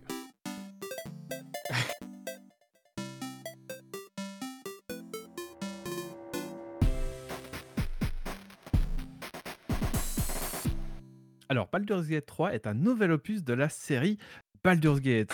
Euh, Est-ce qu'il faut vraiment encore présenter cette saga? Donc, allez, on, va le faire vite fait quand même. C'est sorti en 1998 et, euh, pour le 1 et en 2000 pour le 2. Ces jeux font partie des piliers du RPG occidental. C'est en vue isométrique. Ça respectait les règles de Donjons et Dragons euh, 3.5, il me semble, ou Advanced Donjons et Dragons, presque au pied de la lettre. Et donc, voici un nouvel opus pour euh, les règles de Donjons et Dragons version 5. L'histoire de base, c'est que votre personnage que vous créez euh, parmi une pléthore de, races euh, disponibles est retenu captif dans un vaisseau de flageoleurs mentaux. Suite à une attaque, euh, vous vous échouez sur une plage dans une région située à une dizaine de jours au nord de la porte de Baldur. Et vous vous mettez en quête d'un soigneur pour guérir d'un mal infligé par les flageoleurs mentaux dans leur vaisseau, dans une zone qui est complètement infestée de gobelins. Bref, voilà le décor pour la première partie du jeu, en tout cas pour l'acte 1. Pour créer votre personnage, pour le moment, vous avez le choix entre 8 races possibles. Donc, tu as humain, euh, elfe, demi-elfe. euh, t'as pas encore les demi-orques, mais ça va arriver. Les, euh, les halflings, les, nains, etc. Et 6 classes différentes guerrier, rôdeur, roublard, démoniste, mage, etc. etc. Et d'autres euh, seront ajoutés plus tard, soit au cours de l'Early Access, soit dans le jeu final. Il me semble avoir lu quelque part qu'il n'y aura pas moins de 16 races différentes présentes dans le jeu de base. Wally, si on parle, on ne t'entend pas, tu t'es mute. Il y a, il y a les demi- il y a les demi-races aussi dans Baldur's Gate, non? Oui, en effet, demi-elfe. Pour, le- pour le moment, il n'y a que demi-elfe. Demi-elfe, demi-orc. euh, Il n'y a, il y a pas encore les demi-orcs, mais les demi-orcs sont présents depuis toujours dans les Baldur, donc euh, ça serait étonnant qu'ils ne soient pas présents dans Baldur- Baldur's Gate 3. Et surtout, ils sont présents dans, dans Donjons et Dragons depuis toujours. Donc, euh, Mhm. Mais est-ce qu'il parle encore de race? Parce qu'on avait parlé de. C'est vrai. Non, ils, en pa- ils parlent que c'est des origines maintenant. Donc c'est... Donc, c'est- il, il colle à la la nouvelle politique en la Oui. matière. En effet, et on peut, on peut faire un draw, euh, un- donc un elfe noir, euh, sans aucun problème, et, euh, les PNJ sont pas en mode Ah, t'es un elfe noir, donc t'es mauvais, etc. Donc en effet, ils appliquent, ils appliquent la politique, donc l'Ariane applique la politique Wizard of the Coast, de justement aplanir le racisme latent qui est présent dans, dans, dans Donjons et Dragons. Quoi. L'écriture de cet acte 1 est très, très bien écrit, très juste, qui apporte une touche d'humour par moment pour apporter un peu de légèreté à une situation qui est assez mature et relativement sombre. Après tout, votre personnage est quand même suspecté de, euh, de contamination de flageoleur mental et va peut-être mourir au bout de 10 jours. Donc, euh, c'est pas, c'est pas la, la joie et la bonne humeur. Et malheureusement, il y a des cinématiques en jeu de personnages qui se parlent euh, en face à face. Euh, elles promettent beaucoup, mais tout n'est pas euh, totalement réglé. Il y a des objets qui flottent dans l'air, qui ne sont pas tenus dans les mains des, personnages. Il y a des mouvements de lèvres qui ne se font pas et d'autres détails un peu gênants, comme des caméras qui se placent n'importe où. On voit aucun, enfin, on voit pas les dialogues se, produire. Mais bon, c'est une, une early access. Donc, on peut excuser un peu ces- ces petits problèmes. Mais Donjons et Dragons, c'est aussi des tests de capacité et des jets de D20. Et conformément aux règles de la cinquième édition et depuis, toujours, eh bien, on a presque la sensation de jouer un jeu de rôle, euh, surtout quand on est en vocal avec ses amis. Euh, le mieux, je pense, c'est de jouer à 4 tout autour, parce qu'on peut faire un groupe de 4 maximum. Et donc, être à 4 en vocal et que chacun gère son personnage, c'est vraiment comme si on était autour de la table et sans, sans du jeu, qui est, euh, qui est le jeu lui-même. quoi.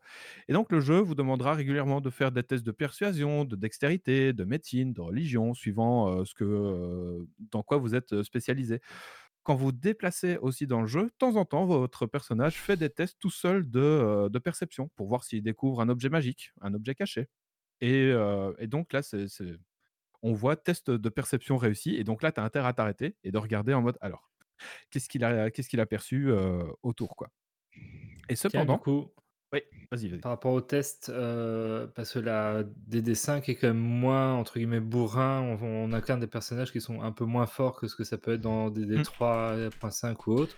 Est-ce que ça se ressent à travers le jeu ou pas spécialement du coup? Euh, pour le moment, euh, disons qu'ils sont niveau. euh, c'est le niveau 4. Le niveau 4 est le niveau maximum pour cet acte 1 et pour cet early access. Ouais, donc disons que ça reste euh. encore. C'est c'est pas des demi-dieux, comme si- ça peut arriver euh, comme s'ils sont niveau 15, 16, euh, etc. Quoi. Donc, Parce que justement, en DD5, on finit moins demi-dieu qu'en 3.5, donc Ah c'est ouais. pour voir si du coup ça se ressentira dans, dans le jeu vidéo. Après, euh, je t'avoue qu'on a combattu un hibou ours. Euh, deux personnages ont été KO euh, sur 4. Donc, euh, Oui, les combats. le sont oursibou aussi. euh, L'oursibou, ouais, voilà. toujours se méfier des oursibous. Ah, hein. Ça Ouais, c'est- quelques souvenirs à moi et Oui, bah oui. On avait Le fait un, fameux, quoi. on Enfin, a fait un GN, on s'était fait défoncer par un oursibou, mais. Ouais, c'est- un, un monstre emblé- enfin, assez emblématique aussi de, de Donjons et Dragons. Donc, Mm. C'est Ah, normal c'était qu'ils- qu'ils devenu l'emblème de notre groupe. On avait comme objectif d'en dresser un, mais on n'a pas, Ah, ok, on n'est pas arrivé au bout de ce projet. Écoute, Mais voilà, et donc, fait- par on exemple, fait bah, par une poule avec sort de haste alors. Oui. Et tu vois, par exemple, un- c'était un niveau 4, on était niveau 2 en allant l'attaquer, et ben on en a chié. Donc euh, forcément, c'est toujours... euh, faut, faut pas s'attaquer à plus haut niveau que soi, parce que forcément, tu bah, t'as pas le niveau, quoi, tout simplement. Euh, donc oui, euh, les combats sont, sont plus compliqués. Euh, mais je sais pas encore si, si les persos euh, seront des demi-dieux à plus haut niveau. Je te dirai ça quand, Ouais, bah, d'accord, pas de souci. on aura plus avant, enfin quand il y aura soit l'acte 2, soit le jeu final qui sera sorti et qu'on aura fini. Euh, par exemple, dans Divinity Original Sin 2, clairement à la fin, on était pas- presque plus que des demi-dieux, on était presque des dieux complets parce que tu avais un ennemi qui apparaissait, on faisait paf, un claquement de doigts et, et on le transformait en ce qu'on voulait et il mourait instant presque. Quoi. Donc, à propos des jets de dés, un jet raté ne signifie pas forcément un game over. Donc, par exemple, on discute avec quelqu'un, euh, on lui demande de nous ouvrir l'accès, il refuse. Et, euh, et ben en fait, il y a d'autres. C'est pas un game over, il y a juste d'autres embranchements de l'histoire qui s'ouvrent pour pouvoir accéder à la zone. C'est comme un MJ qui s'adapte à la table suivant les actions des joueurs. Ça pourrait frustrer des joueurs qui sont pas spécialement aguerris au, au jeu de rôle papier.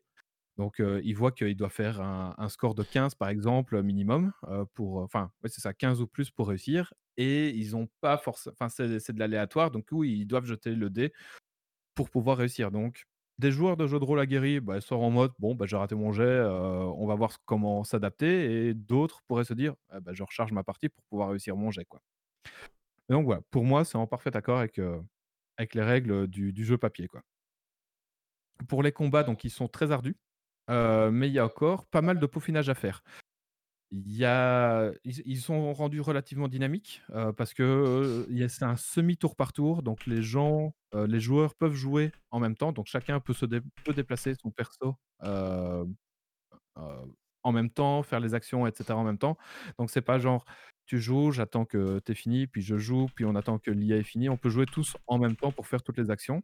Et surtout, il n'y a que très peu d'actions. Donc il y a un déplacement plus une action. Soit un sort, soit une attaque, soit un lancer ou, ou quoi au caisse. Le seul problème, c'est que l'IA peut mettre pas mal de temps pour se décider pour quoi faire. Donc souvent, c'est autour d'un gobelin et on est en mode bon, bah, et t'attends bien 5 à 10 secondes pour qu'il te tire une flèche et puis son tour passe quoi. Et il y a aussi une caméra qui est très capricieuse, pardon, qui peut faire de temps en temps rater vos clics. Donc vous comptez attaquer l'ennemi qui est à côté de vous, mais la caméra en fait est comme surélevée et donc vous cliquez pour déplacer votre personnage au lieu d'attaquer le gobelin qui est à côté de vous. Donc voilà, il y a encore quelques tweaks et ajustements. Et le jeu fait énormément penser à Divinity Original, Original Sins 2. Et en fait, c'est normal parce que c'est le même moteur qui est utilisé pour les deux jeux. Donc, beaucoup disent Ah ouais, mais c'est euh, Divinity Gate 3 ou euh, Baldur's Gate, euh, Baldur's Gate euh, Sins 3. Et c'est vrai que le jeu, il fait énormément penser. Et la faute a une énorme ressemblance entre toutes les interfaces. Mais bon, voilà, comme c'est le même moteur de jeu qui est utilisé pour les deux jeux, bah, c'est un peu compréhensible. Pour le moment, donc c'est en early access, avec seulement le premier acte de disponible. Vous en avez quand même pour entre 20 et 30 heures de jeu juste pour ce premier acte. Et il y a quand même encore beaucoup de, de travail à accomplir pour avoir un beau jeu final, parce que malheureusement, les crashs sont multiples. Euh, les crashs du jeu sont, sont assez fréquents. Ça m'est arrivé plusieurs fois, euh, simplement en déplaçant mon personnage, pouf, crash du jeu, euh, comme si tu faisais un Alt F4, tout simplement. L'interface ne répond pas toujours et les sauvegardes peuvent être corrompues d'une mise à jour à l'autre.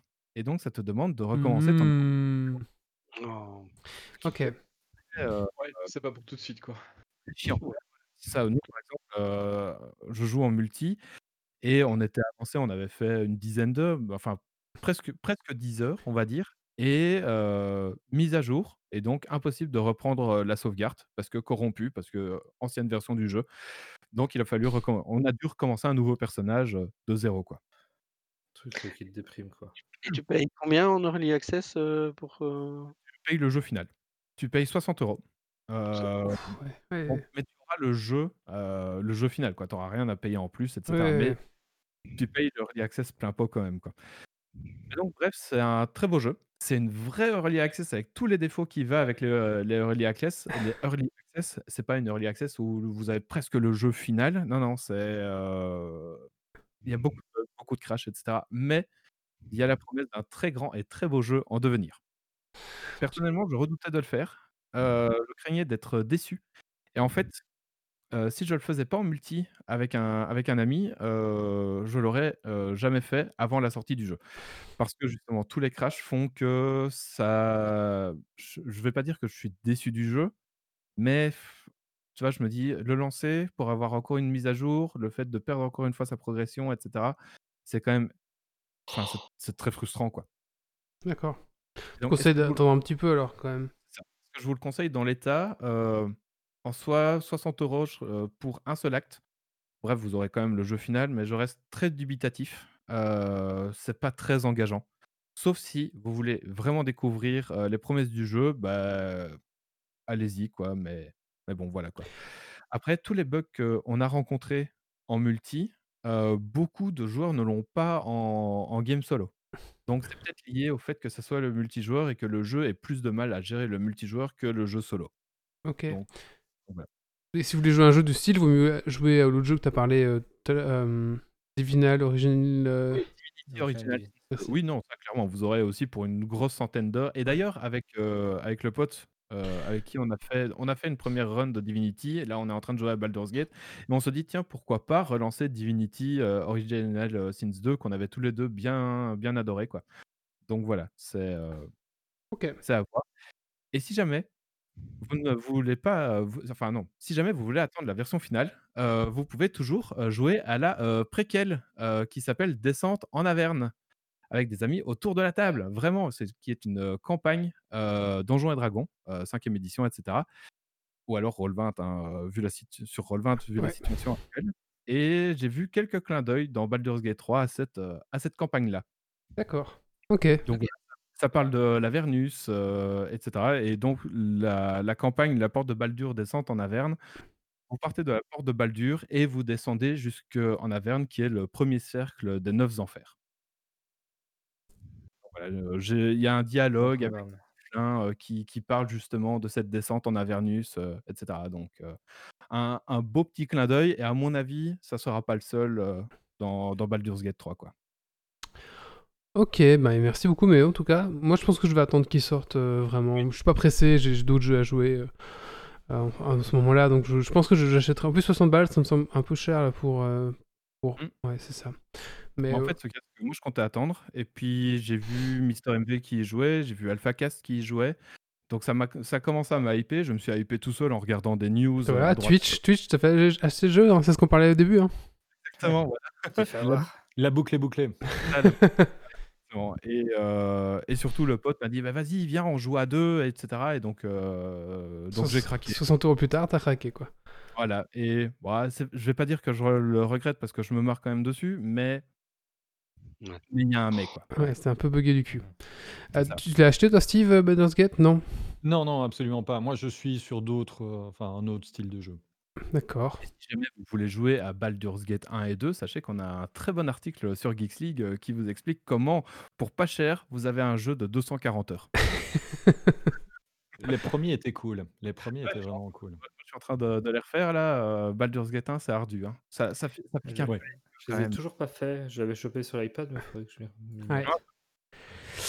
Ah oui et aussi, heu, l'histoire de Baldur's moi au début, heu, j'étais en mode mais tu vois, il y a les persos, iconiques de Baldur's Gate, Jaira, Imoen, Minx, heu, et cetera. Enfin ça, ça parle uniquement à ceux qui qui ont joué à Baldur's Gate et qui sont en mode, OK d'accord et il y a il y a eu l'annonce et j'étais en mode: «Ils sont où ces personnages?» et en fait j'étais hyper, pas déçu enfin ouais, j'étais hyper déçu de pas les retrouver. J'étais en mode: «Mais pourquoi est-ce qu'ils sont pas là?» et en fait l'histoire de Baldur's Gate 3 se passe 100 ans après Baldur's Gate, heu, 2. OK. Ouais, donc plus dur pour les retrouver. Mmh. Voilà, donc c'est normal qu'ils soient plus là, quoi. OK. Merci Méo. dans les plusieurs actes, peut-être qu'on retournera à la porte de Baldur, quand dans les actes 2, 3, 4, on sait pas trop. Donc peut-être qu'on les ret retrouvera à ce moment-là, mais Larian n'en a jamais parlé, pour le moment, quoi. OK.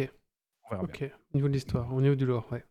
Oui, voilà, c'est ça. Le lore, disons qu'on a le début de l'acte 1 et on a 20 heures sur un jeu qui est on a un cinquième, voire un sixième du jeu, quoi. OK. Donc il y a encore beaucoup, beaucoup à développer. Mmh. Et c'est c'est prévu pour quand la sortie finale? Heu, il y a pas de date, heu, mais quand Ah! c'est, heu, les early access de, Divinity avaient pris 1 an, voire 1 an et demi en early access pour corriger, donc on peut plancher sur un bon fin 2021 pour Baldur's Gate 3, quoi.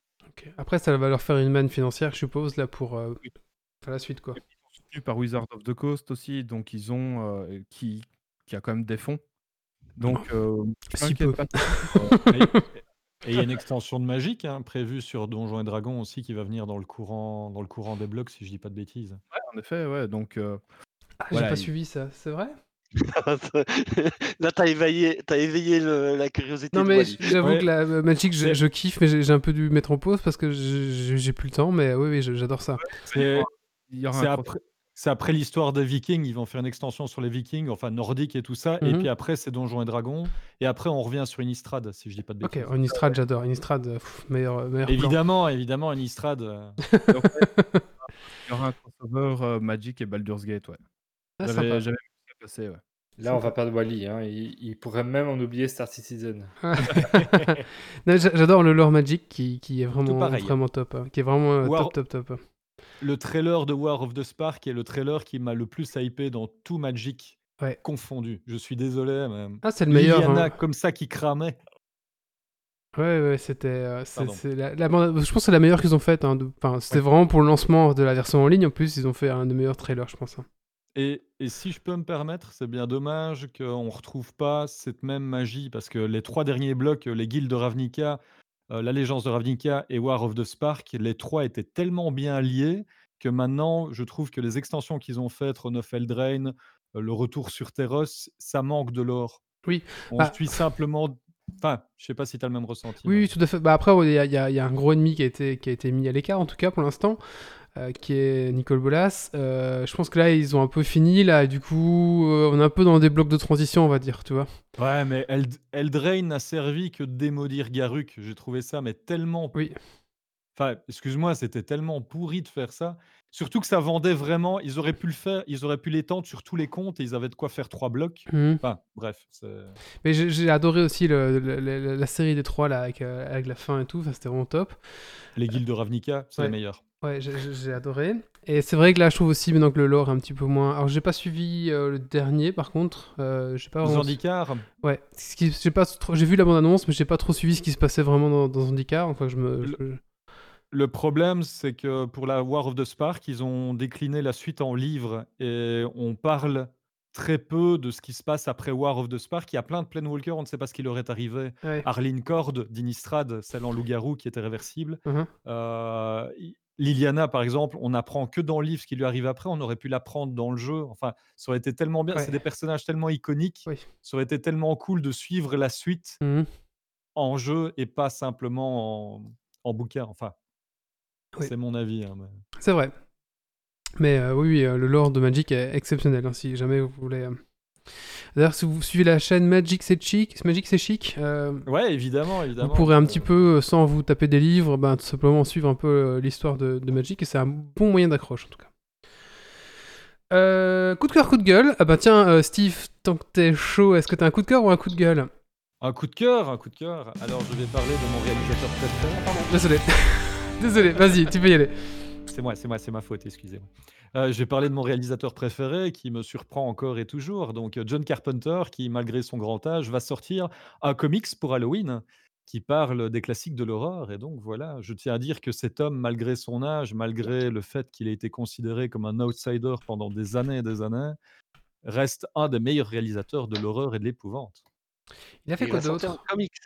Un comics, ouais, et en plus, il va sortir la suite de Halloween. Donc, il y a Halloween, Halloween Lives et euh, Halloween's End, qui est prévu pour la suite euh, de l'Halloween qu'il avait ressorti ici dernièrement. Et ensuite, il a prévu la suite de They Live. Je ne sais pas si vous vous rappelez, Invasion Los Angeles, qui est Ah, J'ai vu juste The Thing de Carpenter, donc. je crois euh, que j'ai vu Christine et euh, ouais, c'est vrai que Euh, Ah oui, non, je suis allergique à l'horreur, alors euh, faut pas me demander. je, je suis pas non plus un grand fan. Ça dépend un petit peu à quel niveau d'horreur en fait.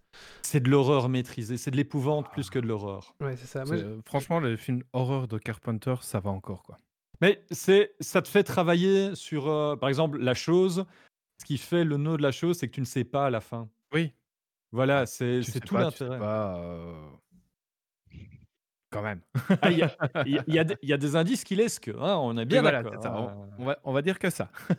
Mais, mais je, trou- je trouve ça super balèze. Mon préféré reste pour moi, mais au-dessus de tous, c'est, c'est L'Antre de la Folie, qui pour moi est le meilleur film qui parle de Lovecraft au cinéma depuis tellement longtemps. Parce que tous les films de Lovecraft, généralement, c'est des nanars. Malheureusement, hein, je, Mm. Oui, bah je oui. le déplore. Enfin, voilà, je le déplore. et- In the Mouth of Madness. adapté, euh, Énorme. En plus, Sam Neill au sommet de sa gloire. Énorme, énormissime dans ce film-là. Ouais, ouais, c'était, c'est vrai que je, ouais, je suis pas non plus un grand fan, mais c'est- je préfère les, les, les, les, plus les thrillers, thrillers euh, psychologiques que, que vraiment, oui, c'est vrai. ouais. Il en a sorti un chouette qui se déroule dans un asile psychiatrique avec une jeune fille. euh, et la jeune fille, c'est euh, l'ex qui vient de divorcer avec Johnny Depp. C'est quoi, c'était l'hôpital de la terreur celui-là ou? Non, Je c'est pas ça. plus dire ce nom. Je ne saurais plus du tout dire le nom. Mais euh, sinon, le dernier Halloween est très thriller psychologique plus qu'horreur hein, en soi. D'accord. Et il est vraiment, l'ai pas vraiment très très bien. Je l'ai pas vu. Ok. Bah merci. merci, merci. Bah, il nous reste une dernière chronique euh, et puis un. On on a beau. on- Il nous reste une dernière chronique et euh, euh, c'est Doc. Tu vas nous parler de quoi, Doc? De Is Origin, un jeu sur Switch. Ouais, c'est parti.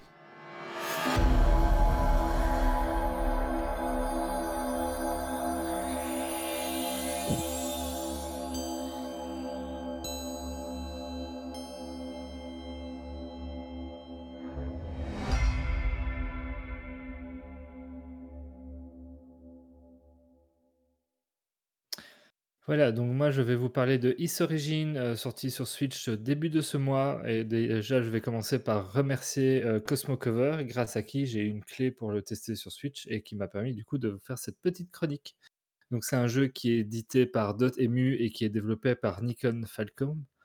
C'est une série assez phare au Japon puisque la série Is compte plus de 10 épisodes. C'est du médiéval fantastique, empreint de magie, enfin voilà, tout ça, tout ça.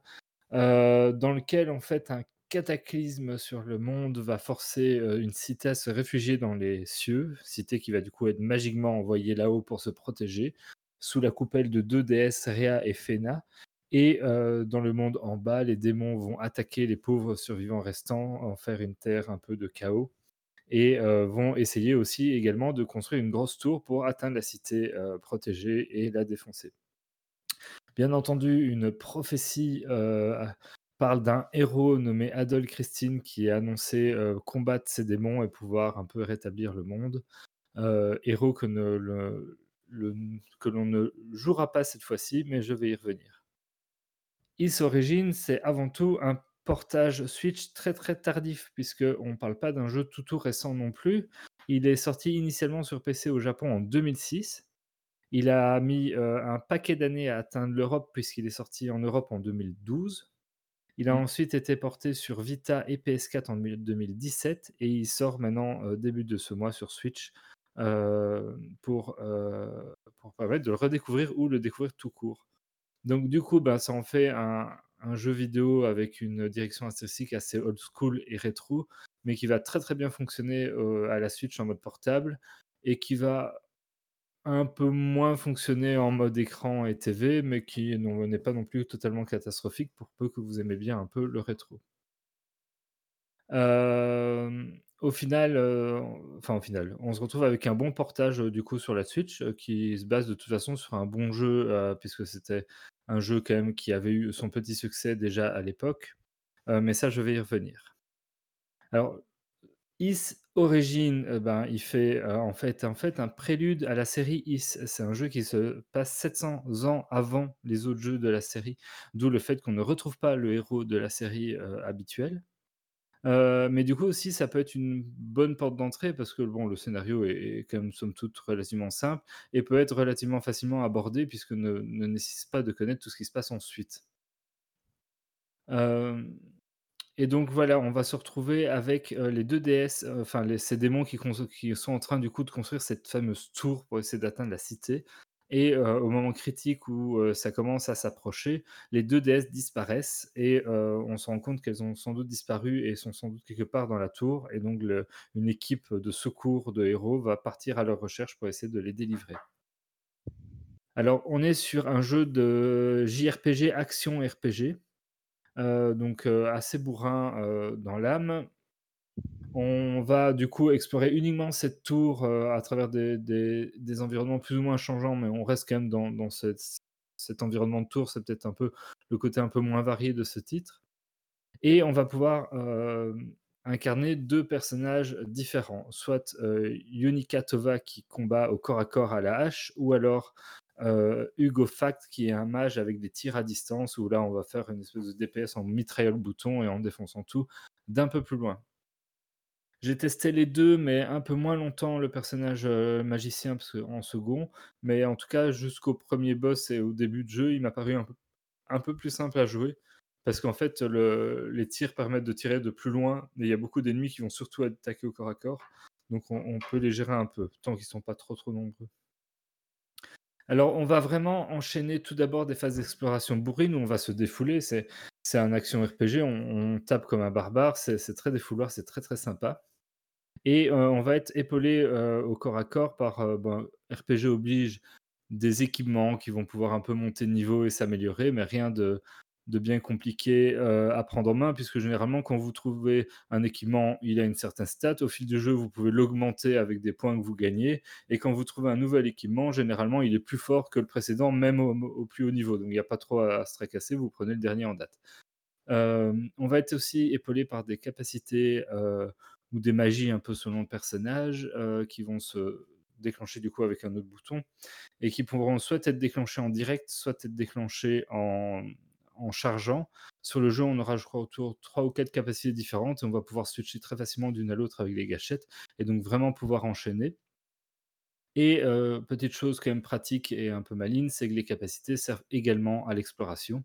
Du coup, ben, quand il y a des phases, par exemple, un peu plus, heu, plateforme ou autre, où il faut sauter plus loin, ben, c'est peut-être à un moment donné une capacité qui vous donne la pos possibilité de le faire et qui vous empêche d'aller par là quand c'est pas le bon moment. Globalement, le le jeu s'exporte de manière simple. Il y a quelques énigmes où il faut trouver un objet pour aller déclencher, mais ça reste très, très simpliste. En gros, si vraiment il vous manque un truc, c'est que vous avez racheté ra raté à un moment donné une porte. Heu, c'est un peu compliqué de rester coincé. Mais ça favorise justement la fluidité de jeu et c'est vraiment ça qui est appréciable dans ce titre. Alors ça, c'est une partie des phases. Le reste des phases, c'est vraiment des phases de combat de boss, où là, heu, fini le bourrin tout puissant, mais on est sur des boss beaucoup plus exigeants, il va falloir vraiment étudier le pattern et sans doute mourir plusieurs fois avant d'y arriver, heu, pour vaincre le boss. Parce que là, les boss sont très costauds, ils prennent une bonne partie de l'écran, ils enchaînent les attaques. Il va vraiment falloir esquiver parce que votre vie est quand même limitée face à eux et heu, réussir à connaître le leur pattern pour leur faire un maximum de dégâts et en venir à bout. Heu, là où au final la vie, heu, se retrouve beaucoup moins limitée dans la phase d'exploration parce qu'on est suffisamment bourrin pour traverser tout de manière très défouloir. Heu et jeu un peu old school oblige, on sauvegarde à des points fixes qui sont des espèces de statues, mais que les consoles modernes, que ce soit la Switch ou la PS4, heu, ont réglé comme problème puisque c'est des consoles qu'on peut généralement mettre en pause ou en veille très facilement et donc on n'est plus coincé par ces points de sauvegarde, faut juste pas éteindre complètement la console. Alors, en termes de durée de vie, on est sur, heu, des runs à peu près de 8 heures. Alors, il y a plusieurs niveaux de difficulté, je sais plus s'il y en a 4 ou 5, heu. Il comptait 8 heures par run avec une bonne rejouabilité. On se prend vite au jeu à taper partout, heu et ça se laisse faire. On va pouvoir refaire le jeu, en fait, 3 fois parce qu'on a les 2 personnages principaux qui ont des scénarios, des histoires un peu différentes. Par contre, c'est que scénaristique, donc l'enchaînement des boss et les salles, va rester, strictement le même.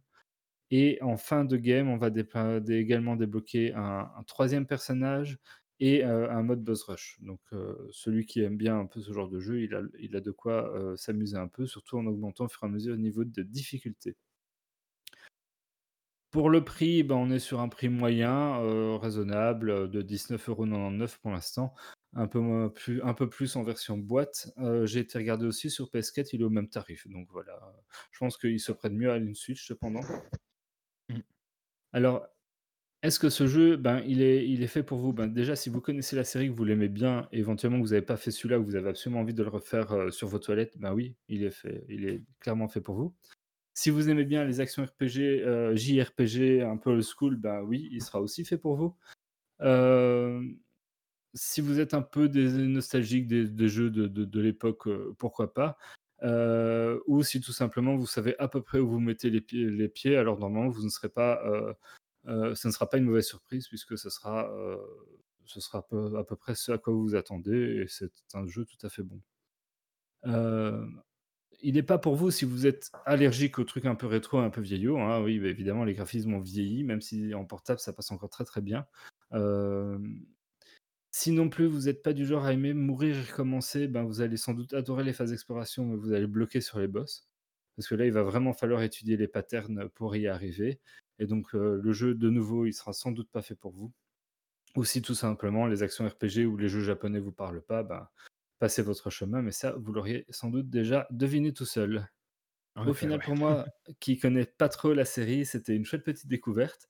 Au final, je me suis retrouvé à faire des sessions de jeu plus longues que ce que je prévoyais parce que j'étais accaparé dedans et j'enchaînais, donc c'est toujours plutôt bon signe et heu, le jeu est très fluide et très, heu, très fun à jouer, heu et arrive quand même à bien trouver son équilibre entre le fun des explorations qui, trop longues, pourraient devenir lassantes et le côté un peu technique des boss qui permet vraiment d'altérer un peu les phases de gameplay.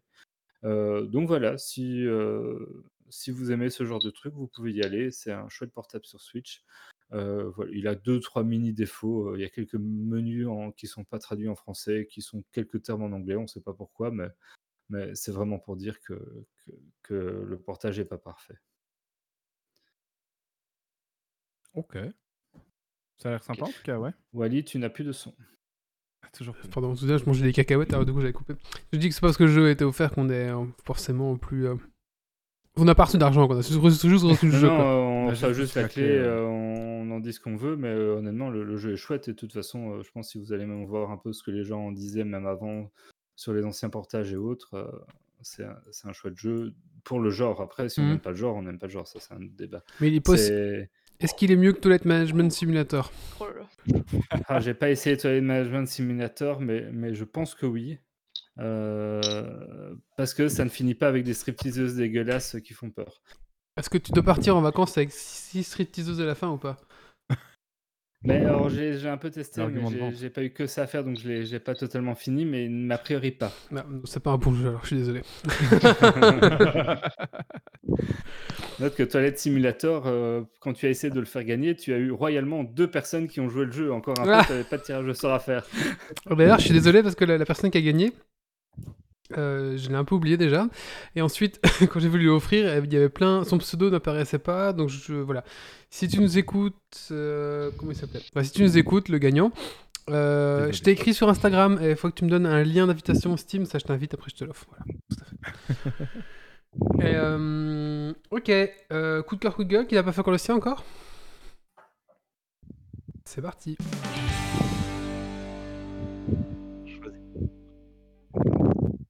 Vas-y, vas-y, je t'en je t'en prie. Ok. Euh, ben, moi, c'est raccord avec la chronique de Méo. Décidément, on est très raccord pour l'instant. Euh, parce que Méo, il a parlé de Donjons et Dragons, il a parlé de niveau, il a parlé de d'accès anticipé aussi. Donc, de quoi je vais vous parler? D'un jeu de société. euh, c'est une grosse boîte qui est sortie en 2019. C'est Gloomhaven. En Oui. fait, j'ai reçu ça comme cadeau. Euh, Calmez-vous les gars. hein. Un gros cadeau, hein. Gros cadeau. Un Donc, cadeau de 10 kilos. Ouais, c'est une grosse boîte de 10 kilos. Euh, j'étais pas- je l'avais déjà vu, hein, ce jeu de société, j'étais pas emballé plus que ça. Et, Ah ouais et non, ouais, sérieux, je m'étais pas intéressé. Je me suis dit, c'est pas pour moi, euh, c'est trop lourd, ça va être euh, trop. Et en fait, euh, j'ai lu les règles. Et donc c'est du donjon crawling et on incarne un aventurier. Moi, ce qui m'a beaucoup plu dans les règles, c'est que c'est dynamique euh, et les scénarios n'ont pas l'air très euh, longs. Euh, ça ne nécessite pas un maître du jeu ou un dungeon master.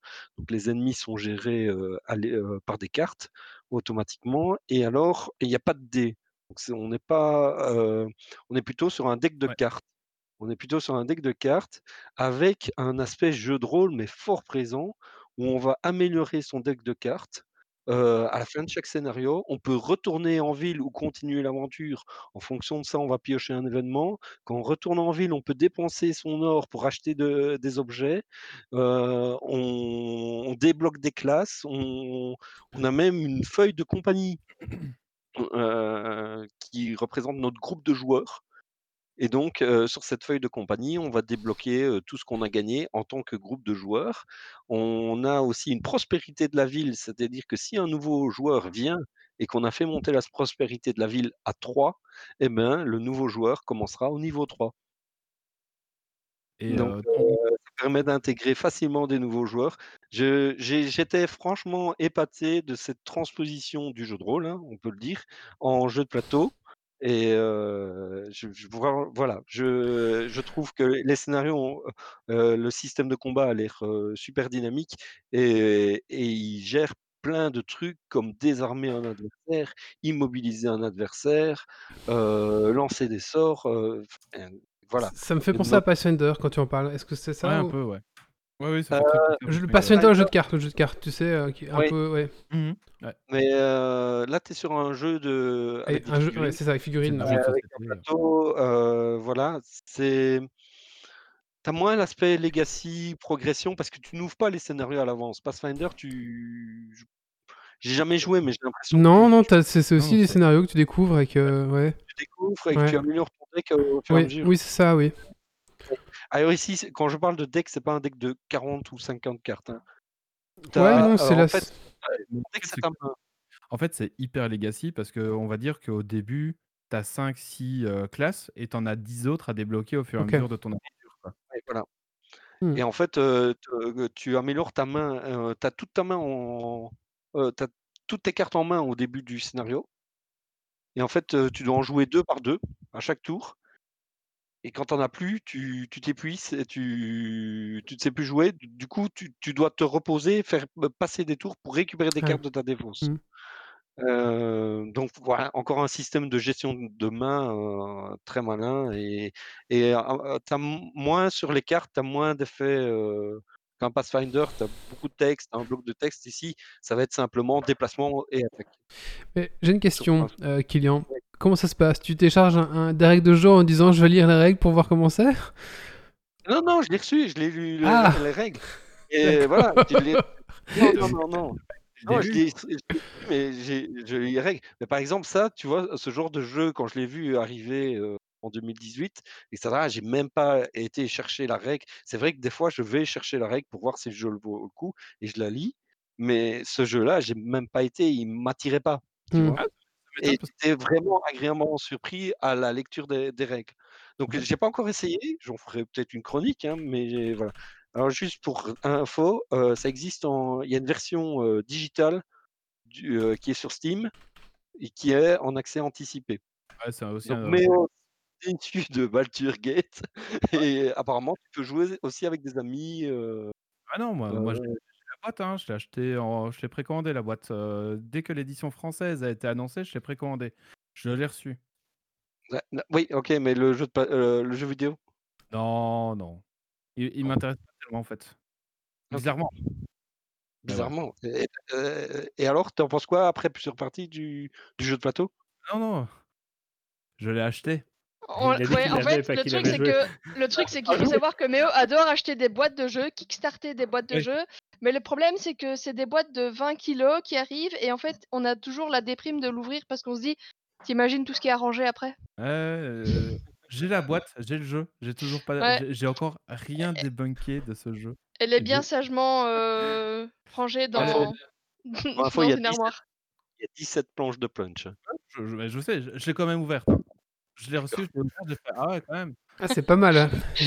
J'ai en fait, ce qu'il y a, c'est que, heu, il faut un organiseur, heu, pour, heu, pour pouvoir tout ouvrir, heu et pour pouvoir ranger et du coup, je me dis: «Ah, j'ouvrirai quand j'aurai l'organiseur de boîte». Que j'ai toujours pas acheté évidemment, donc on a toujours pas joué. Un jour, hein, un jour, Un j'y jour, crois. ouais. Sur des petits sachets, euh, des Je petits sachets congélation. t'es mute. Il y, a- 15 il y a milliards de des jeux qu'on a depuis cetera. 5 ans qui n'ont toujours pas été joués. Peut-être pas c'est 5 ans, mais pas loin. j'ai un pote, c'est pareil, il pledge tellement de jeux, il a c'est incroyable. C'est lui qui me fait découvrir des jeux de société. Au moins, quand je vais chez lui: «Ah, celui-là, il est bien, je vais l'acheter». Par contre, tu n'achètes pas les autres parce qu'il ne les a pas encore essayés ni encore testés, heu et Et disons que un peu le même phénomène il y a un peu le même phénomène qui arrive en jeu de rôle aussi. Il y a pas mal de de jou de rôlistes qui achètent des livres et qui, au final, les lisent jamais. ah, le le Oui, oui, Saméo, il commence à faire aussi. Ah, c'est vrai. Je- je- Et ouais, le bon. quarantenaire est spécialisé de mais avec les jeux de figurines. Donc, il a quelques très très grosses boîtes de plein de figurines de Quicksilver Full qu'il a à peine ouvert, voire pas ouvert du tout sous blister. euh. Moi, je me fais quand même le devoir de. Je reçois euh, un jeu ou un Kickstarter ou quoi, j'ouvre quand même la boîte. Ah, c'est bien. C'est bien. Tu Euh, laisses pas le film. Non, c'est ça, et, et comme ça, les gens qui regardent la, la bibliothèque disent Oh, tu l'as ouvert Ouais, ouais, je l'ai ouverte.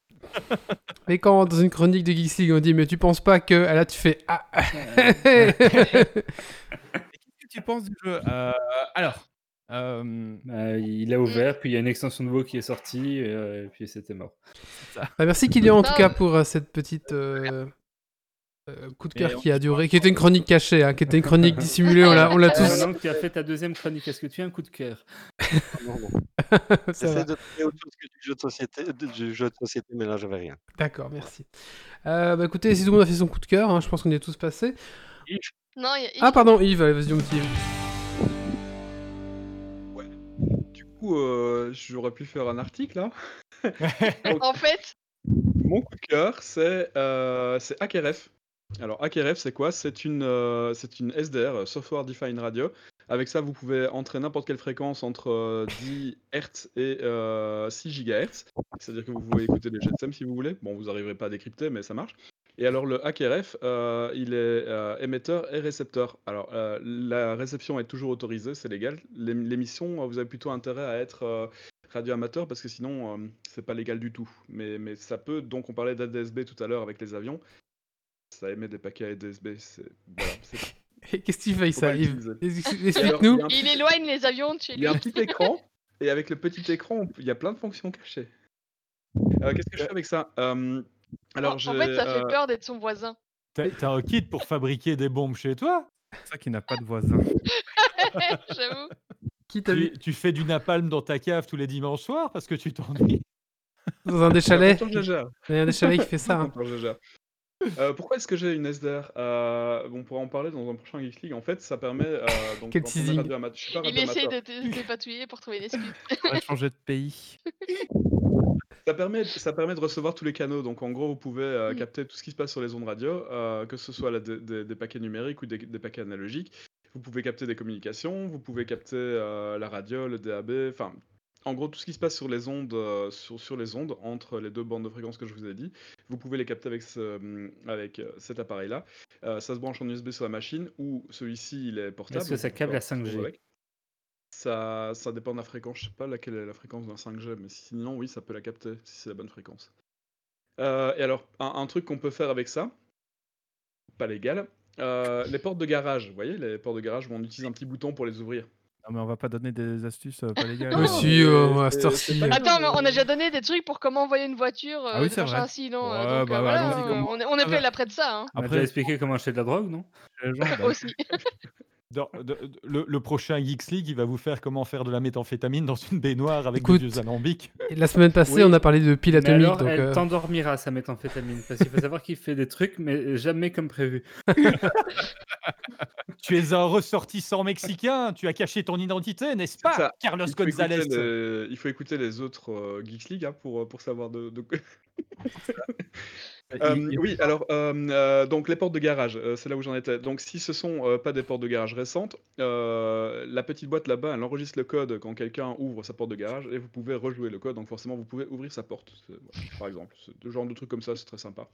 Euh, plus plein d'autres choses euh, très sympas aussi, euh, qui sont pas, il n'y a pas de manuel, hein, il faut les, connaître ou il faut se renseigner. Mais voilà, voilà, c'est une très bonne SDR radio. Pourquoi c'est mon coup de cœur? Parce que j'en avais une autre, j'ai une SDR Play qui a pas la même bande, enfin la fréquence n'est pas aussi large. Ici, ça marche très très bien. Le son de la, le- les réceptions audio sont parfaites, même avec une antenne de base. Euh, bref, si vous cherchez une SDR, euh, je pense que le, le HackRF One, ici en l'occurrence, est vraiment fait pour vous. Voilà. Mais tu en fais quoi du coup? Tu tu Il ouvre les portes des, des garages Les de garages t'as gens, pas compris Ju- Juste En pour fait, il a perdu son boîtier de garage, il s'est dit qu'il allait prendre ça pour remplacer. Non, en Ça fait, serait je, pas je étonnant. fais- euh, avec ça, je fais, euh, avec ça, j'écoute euh, la DSB, donc les, les informations sur les avions qui passent au-dessus de moi, euh, juste pour, euh, voilà, pour, euh, pour le fun, quoi. Et sinon, euh, je scanne les fréquences. pour de temps en temps, il y a des trucs assez sympas qui passent sur les fréquences, voilà. Tu sais qu'il y a une fille dans Scream qui meurt à cause d'une porte de garage qui se referme sur elle. Je dis ça, je dis rien. Ouais, je... Écoute, peut-être que quelqu'un avait un HackRF avec lui. Peut-être. D'ailleurs, j'ai une Et petite, alors, le mois prochain, il nous explique comment le brancher à son rétroprojecteur avec euh, ses vieilles consoles. J'ai une Ah, petite anecdote avec les, les systèmes de portes, etc. Euh, c'est avec mon père, en fait, on, on- on va acheter des pneus. Et le mec s'était fait installer un tout nouveau système, euh, volet électrique en métal, tout ça, euh, portail et tout le bazar, quoi. Et on se gare, on ferme la voiture, il a la télécommande de la voiture, et là, le truc qui se fait, on fait, bah, c'est pas nous quand même. Je dis, bah, rapouille, et là, tout qui se rouvre. du coup, euh, oui, c'était sur la même fréquence euh, que la clé. euh. Voilà, je sais Dans, pas. le même genre, dans le même genre de, de, fré- enfin, de problème avec des fréquences, quand on était dans mon ancien local de répète et qu'on branchait une pédale Wawa, on captait la CB des camions qui passaient le long de la route. Ah ouais. Alors du coup, tu vois, tu branches ta pédale Wawa et puis t'entends Allô Marcel, ouais, il y a un connard qui m'a fait une queue de poisson. Bah, là, en l'occurrence, avec le HackRF, tu, tu captes ce genre de, de- tu captes Bah ça. oui, ouais. Euh, dans la chatroom, on me demande si tu es un agent secret, Yves. Non. Mais Non, si non, j'étais, je- si j'étais, Très je bon- peux pas le dire. Très bonne question. Les- tous, les, clin. tous les agents secrets disent qu'ils ne sont pas des agents secrets. Au, au Mexique, il s'appelle Carlos González. Il est triplement recherché. C'est ça. Le, le mu- le mur de Trump, c'était lui. C'était lui. C'était lui. Oh là là. Merci Yves. Planque dans un, euh, dans un chalet actuellement. hein. C'est ça. Je- et, ça. et loin de tout, hein, évidemment, comme ça on peut pas me retrouver. Enfin, si, mais Ah, je ferai une chronique là-dessus. hein, Je vous conseille d'écouter le Geeks League spécial Halloween d'il y a 4 ou 5 ans où Yves euh, nous raconte euh, ses techniques de survie. Je vous conseille, c'est très intéressant. En plus. Voilà, il faut avoir plusieurs sacs à dos de survie, euh, celui pour rentrer chez vous, celui pour partir de chez vous. Je vous, vous intéresse, c'est vraiment très intéressant. Euh, Écoutez, on va clôturer ce podcast euh, par un Dragon Quiz Point. Stacy, c'est ça? Tu nous as fait un petit Dragon Oui. Quiz? Oui. Ah bah écoute, euh, on fait bah, jingle Dragon Quiz. hein.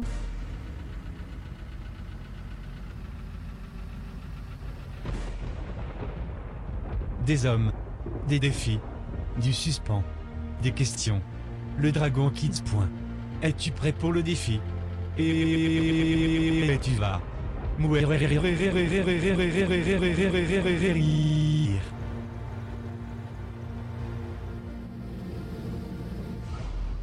en 2015 euh, sur euh, le geek en voyage comment survivre. Ok, en 2015, voilà, je vous conseille, c'était très intéressant. Et euh, ce soir, il y a un jeu à gagner. Ah, il y a quoi? Attention. Victoria Collection. Non, c'est pas un jeu de cul. C'est édité et développé par Paradox. C'est un jeu de gestion d'un pays pour le faire devenir une puissance mondiale. C'est comme euh, Crusader Kings 3 qui est sorti il n'y a, pas, euh, a pas tellement longtemps. Mais plus que nul. Voilà. D'accord, très bien. Super, j'a- j'adore quand il y a des jeux de ce genre à gagner après un Dragon Quest Spawn que j'ai fait. Bah oui. Bon Bon, bah, vu euh, l'invité du jour, en fait, j'ai fait un petit Dragon Quest Spawn sur jeu de 4 à 99 et plus. En fait, c'est un truc que je voyais tout le temps noté sur les boîtes de jeux quand j'étais petite, et euh, du coup, ça m'a fait penser à un petit jeu à vous faire. Donc, en gros, je vais vous, donner, je vais vous dire une phrase. Euh, donc là, bah, je vais vous faire un- une phrase type, et vous devrez me dire quel, de quel jeu il s'agit. Jeu de société ou jeu. euh, Euh, jeu de société et jeu quand on était enfant. Donc, par exemple, ici, on donnait le titre du jeu en fait, c'est ça. oui, voilà, donner le, le nom du jeu, quoi, ce que c'est. Donc, ici, par exemple, on va. Donc, euh, petit test. Alors, ça se joue de 2 à autant qu'on veut, mais plus on est, plus le jeu va durer longtemps. Un contre tous. Vous avez- Ah, c'est Non. des jeux quand on était petit. Ah, quand t'es petit. Un contre. Bah, pas forcément, il y a Ah. des, des jeux, c'est des jeux. euh, Il y a un C'est peu pas, de les tout. jeux... c'est pas les jeux de sport pourris sur console où tu devais passer la Non. manette aux autres, non? Un contre tous. Pour gagner, il faut juste trouver les autres, et avant ça, il faut compter et dire Cache-cache. J'arrive Exactement, Cache-cache. Donc voilà, c'est aussi simple que ça. Ah, c'est pas des jeux physiques vraiment- forcément, d'accord. C'est pas forcément physique. Il y a des jeux de société. On des rappelle jeux que comme ça. La chatroom peut essayer de, de- de répondre, bien sûr. Alors, personnellement, je ne, je, personnellement, je réponds jamais à aucune question des quiz de Stacy. Apparemment, d'autres sont plus doués que moi, mais moi, je, je n'arrive pas. Bah, tu l'avais dit là aussi. Enfin, c'est vrai. Tu l'as dit en deuxième, mais euh, C'est tu vrai. l'as dit aussi. Euh, donc, Puis les, bon, maintenant que t'as des enfants, euh, peut-être que ça ira mieux. Peut-être, c'est vrai. euh, euh, donc les gens de la chatroom peuvent participer aussi, donc n'hésitez pas. euh, Vous n'hésitez pas. pouvez copier les réponses que l'on donne. hein. Tout à fait. Ouais. ouais, tout à fait. Et inversement. Donc là, pour gagner un point, il suffit de dire cache-cache. Ok, bon, on y va. Alors, c'est parti, euh, Stacy. Allez, c'est parti. euh, Bah, du coup, limite, on peut déjà mettre le premier point hein, si jamais. Ah, bah, c'était un test, non dit que c'était pour l'exemple. Ah, ok, d'accord. C'est un test, Eh, moi, euh. je, suis... je vais être gentil, je vais lui donner des points, Non. mais d'accord, tant pis. hein. Allez, c'est parti pour les vraies questions avec des vrais points. Alors, il faut faire jouer sa mémoire pour ce jeu mélodieux et coloré. Simon. Oui. En fait, j'ai l'impression qu'il va gagner tout. euh, Oh là là. C'était- En fait, c'était un thème Dragon Quest Fun pour lui, quoi. Est-ce qu'on peut ban Kylian? Non, mais avant, Est-ce que... Non, en fait, il faut lui mettre un minuteur. Et si personne ne répond avant lui, il pourra répondre là, tiens. non, non, mais Ah, c'est. Walid, Un, un petit malus trop général en vocal, on peut même pas lui dire va voir dans général pour qu'il change de salon. Ok. Alors, suivant. Pas besoin d'être médecin pour l'opérer. Docteur mais- Maboul. oui. Exactement. Mais heureusement, il n'est pas, f- il n'est fait que de papier carton. Ah bon? Il était pas en plastique, le docteur Mamoul? Euh, je les premières versions, Bah, moi, je me sens que c'était un enfin, c'était juste un papier. euh, Ouais, désolé, mais mes premières versions, c'était sur un papier carton euh, Ah, C'est la version, Char- juste. c'est la version de Charleroi, ça. Bah non, c'est les premières versions. euh, attends. C'était un bic et un papier. Mais non. c'est sa Je sais pas mère à si côté qui faisait Quand, moi j'étais jeune, j'étais jeune avant toi, c'était déjà un truc avec des piles qui faisaient blub blub, qui faisait un le nez qui sonne. Oui, mais je veux dire, le truc du dessus, Le enfin, le personnage, le corps, c'est juste un carton et en dessous, il y a du plastique. Ah, peut-être oui, bien, oui, d'accord. Au-dessus, c'est un ok. carton sur lequel il y a le dessin du bonhomme, quoi. Pour les connecteurs en métal, c'est obligé. Oui, c'est Oui, ça, bah oui. Mm. Ok. Vas-y. Alors, suivant. Dans ce jeu, on démarre de la Terre pour atteindre le ciel via La 10 marelle. cases. Ah, le jeu, des échelles. Non, Non, la marelle, il l'a dit. Les os étaient en plastique, mais le haut était en carton avec des trous. Merci. Ah, voilà, oui. voilà. je- Tu vois, il y avait bien du carton. Ah, Et ben, J'avais. vous venez de régler un dilemme de toute ma vie. À quoi servait la marelle? C'est quoi la Euh, marelle l- oui, en fait, c'est c'est- Ah. c'est C'est le ce qu'il truc au dit, c'est sol où Tu tu- pars de, tu de vas la le Terre pour là. arriver au ciel. Je trouve que c'est le Ouais, jeu, du, je ser- ne le savais- jeu du serpent. moi. Ok, ah oui, c'est vrai que c'était ça. Il y a, il y a ciel Ouais. et terre. En fait, tu lances, ton, tu lances un caillou, tu dois le mettre d'abord sur Ouais. le 1, et tu dois éviter le 1, et puis ainsi de suite, tu dois revenir, reprendre le caillou en évitant le 1, puis le lancer sur le 2, et si le caillou euh, tombe à côté ou quoi, bah, c'est fichu quoi. Et si tu, re- si tu tôles, bah, c'est fichu aussi. Donc c'était un jeu très euh, facile en général, que personne ne ratait, du coup c'était très long. Alors, suivant. On se bat pour choisir son pion, puis pour avoir le... Monopoly. What? Mais je savais qu'avec juste cette phrase, ça allait être bon. Qui a dit Monopoly en premier? c'est Méo. Ok. C'est- mais ouais. Voilà. Pour, puis pour avoir de, plus de maisons, puis ruiner les autres et devenir riche à notre tour. Moi, je voulais toujours le chapeau. Moi, je m'en rappelle plus. Et à un moment, je prenais que Dark Vador parce que j'avais la version Star Wars. Ah Moi, j'ai- Ça fait tellement de versions. De moi, j'ai une version Retour futur. Moi, mais- j'ai Retour que c'est la futur. seule raison pour laquelle depuis En 20 fait, ans ils en vendent encore. Monopoly. Monopoly c'est simple. Tu penses à une version que tu crois qui n'existe pas, mais en fait, elle existe. J'ai vu. Je crois que la version Jackie et Michel n'existe pas. Oh, Ne- lance pas des trucs comme ça. On sait jamais. J'hésite à, j'hésite à aller le chercher quand même. J'ai vu la version, j'ai vu la version GoFoSuc hein, quand même de. de- Ah bah ouais, Non. donc tu vois, Ah, y tout, tout, tout existe en On, on Monopoly. est d'accord que Monopoly, les trois quarts des joueurs trichent. Eh bien, j'ai vu Monopoly édition tricheur. Oui, ouais, ouais, ouais, ouais. Et il y a une version électronique avec des cartes de banque pour pas que les gens trichent avec les billets. Et, et alors, ce que les gens ne savent pas et souvent ne font pas comme règle, c'est que quand quelqu'un n'achète pas une maison, c'est censé la vendre aux enchères, ce qui réduit un peu la longueur du jeu. Ah. Alors, suivant. Pour gagner ce jeu, il suffit de se tordre dans tous les sens pour Twister. toucher des pastilles colorées. Ouais, Oui, Twister. Du coup, je sais pas qui a d'un premier. Allez, Steve. Ok. Je sauve l'honneur, c'est tout, les gars. Je peux Ah. pas faire.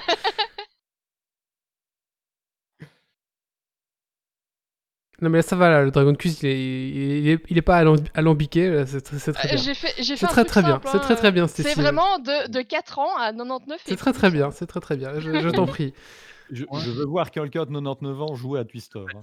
Ah, j'ai Récompense, pas dit que- j'ai pas euh, dit tout, Pourquoi est-ce que hein. les auditeurs euh, peuvent euh, copier-coller euh, nos réponses? En fait, sachez qu'on a un classement des, des auditeurs. Euh, qui n'est euh, plus à jour, que je vais mettre à jour, mais oui, c'est ça. saison remporte un objet de la boutique geek. C'est ça, de votre veut. choix. De son choix. C'est pour ça qu'on vous dit vous pouvez copier-coller les réponses. Non Mhm. seulement vous Ouais. avez un jeu pourri, mais en plus vous avez un, un, Un goodies bon truc en vrai. Alors, suivant. Pas très compliqué de gagner à ce jeu. Il faut juste s'asseoir avant l'autre. La chaise chaise musicale. Ah oui, chaise musicale, ouais. Je- C'est Vous été chaise trois à dire en même temps là, j'ai l'impression limite Je crois 4. que c'était moi, mais Je crois que c'est Doc, ouais. C'est moi aussi. Ah, Ouais, c'est Kylian. qui parle plus fort. Non, c'est Ah, lui qui parle plus fort. je, je sais pas, j'ai pas regardé, j'ai pas, j'ai pas fait attention. C'est toi qui tranches, Stacy.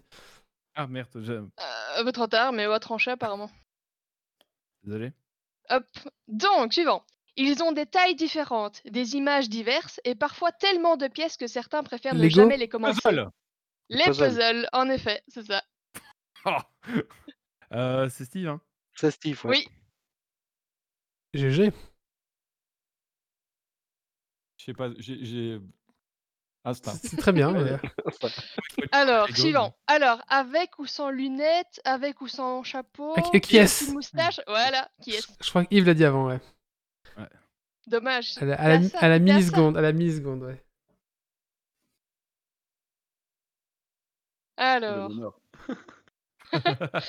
alors, dans ce jeu, il y a 9 cases contenant elles-mêmes 9 cases, dans lesquelles il faut juste inscrire. Exactement. Ouf. Mais je sais pas qui l'a dit en premier. C'était moi. Steve et... Ouais, j'aurais- moi, nous, on a Néo. entendu les deux en même temps. Ouais, les ouais. deux étaient synchrones. C'était si tu tranches. Euh, bah, un point chacun s'ils ont dit en même Ah temps. bon, bon, d'accord.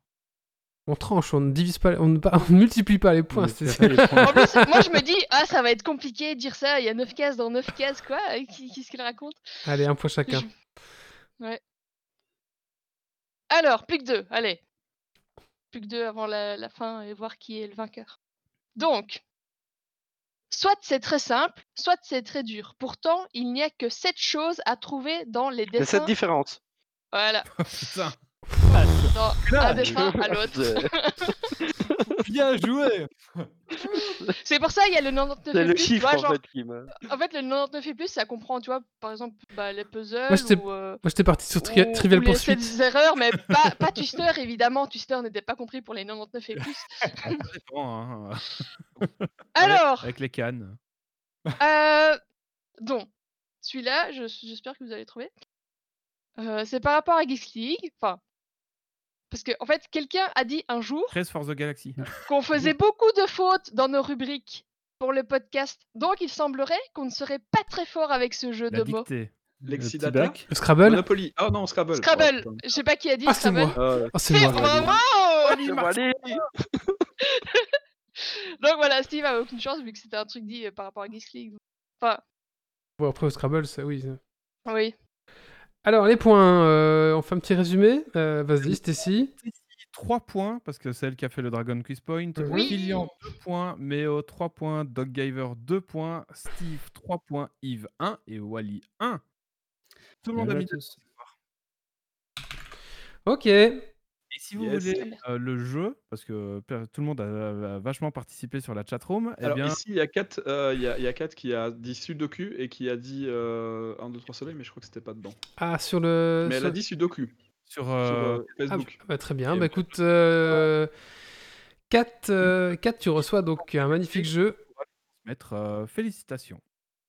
Tu remportes Victoria Collection, un jeu de gestion. C'est la femme de Steve.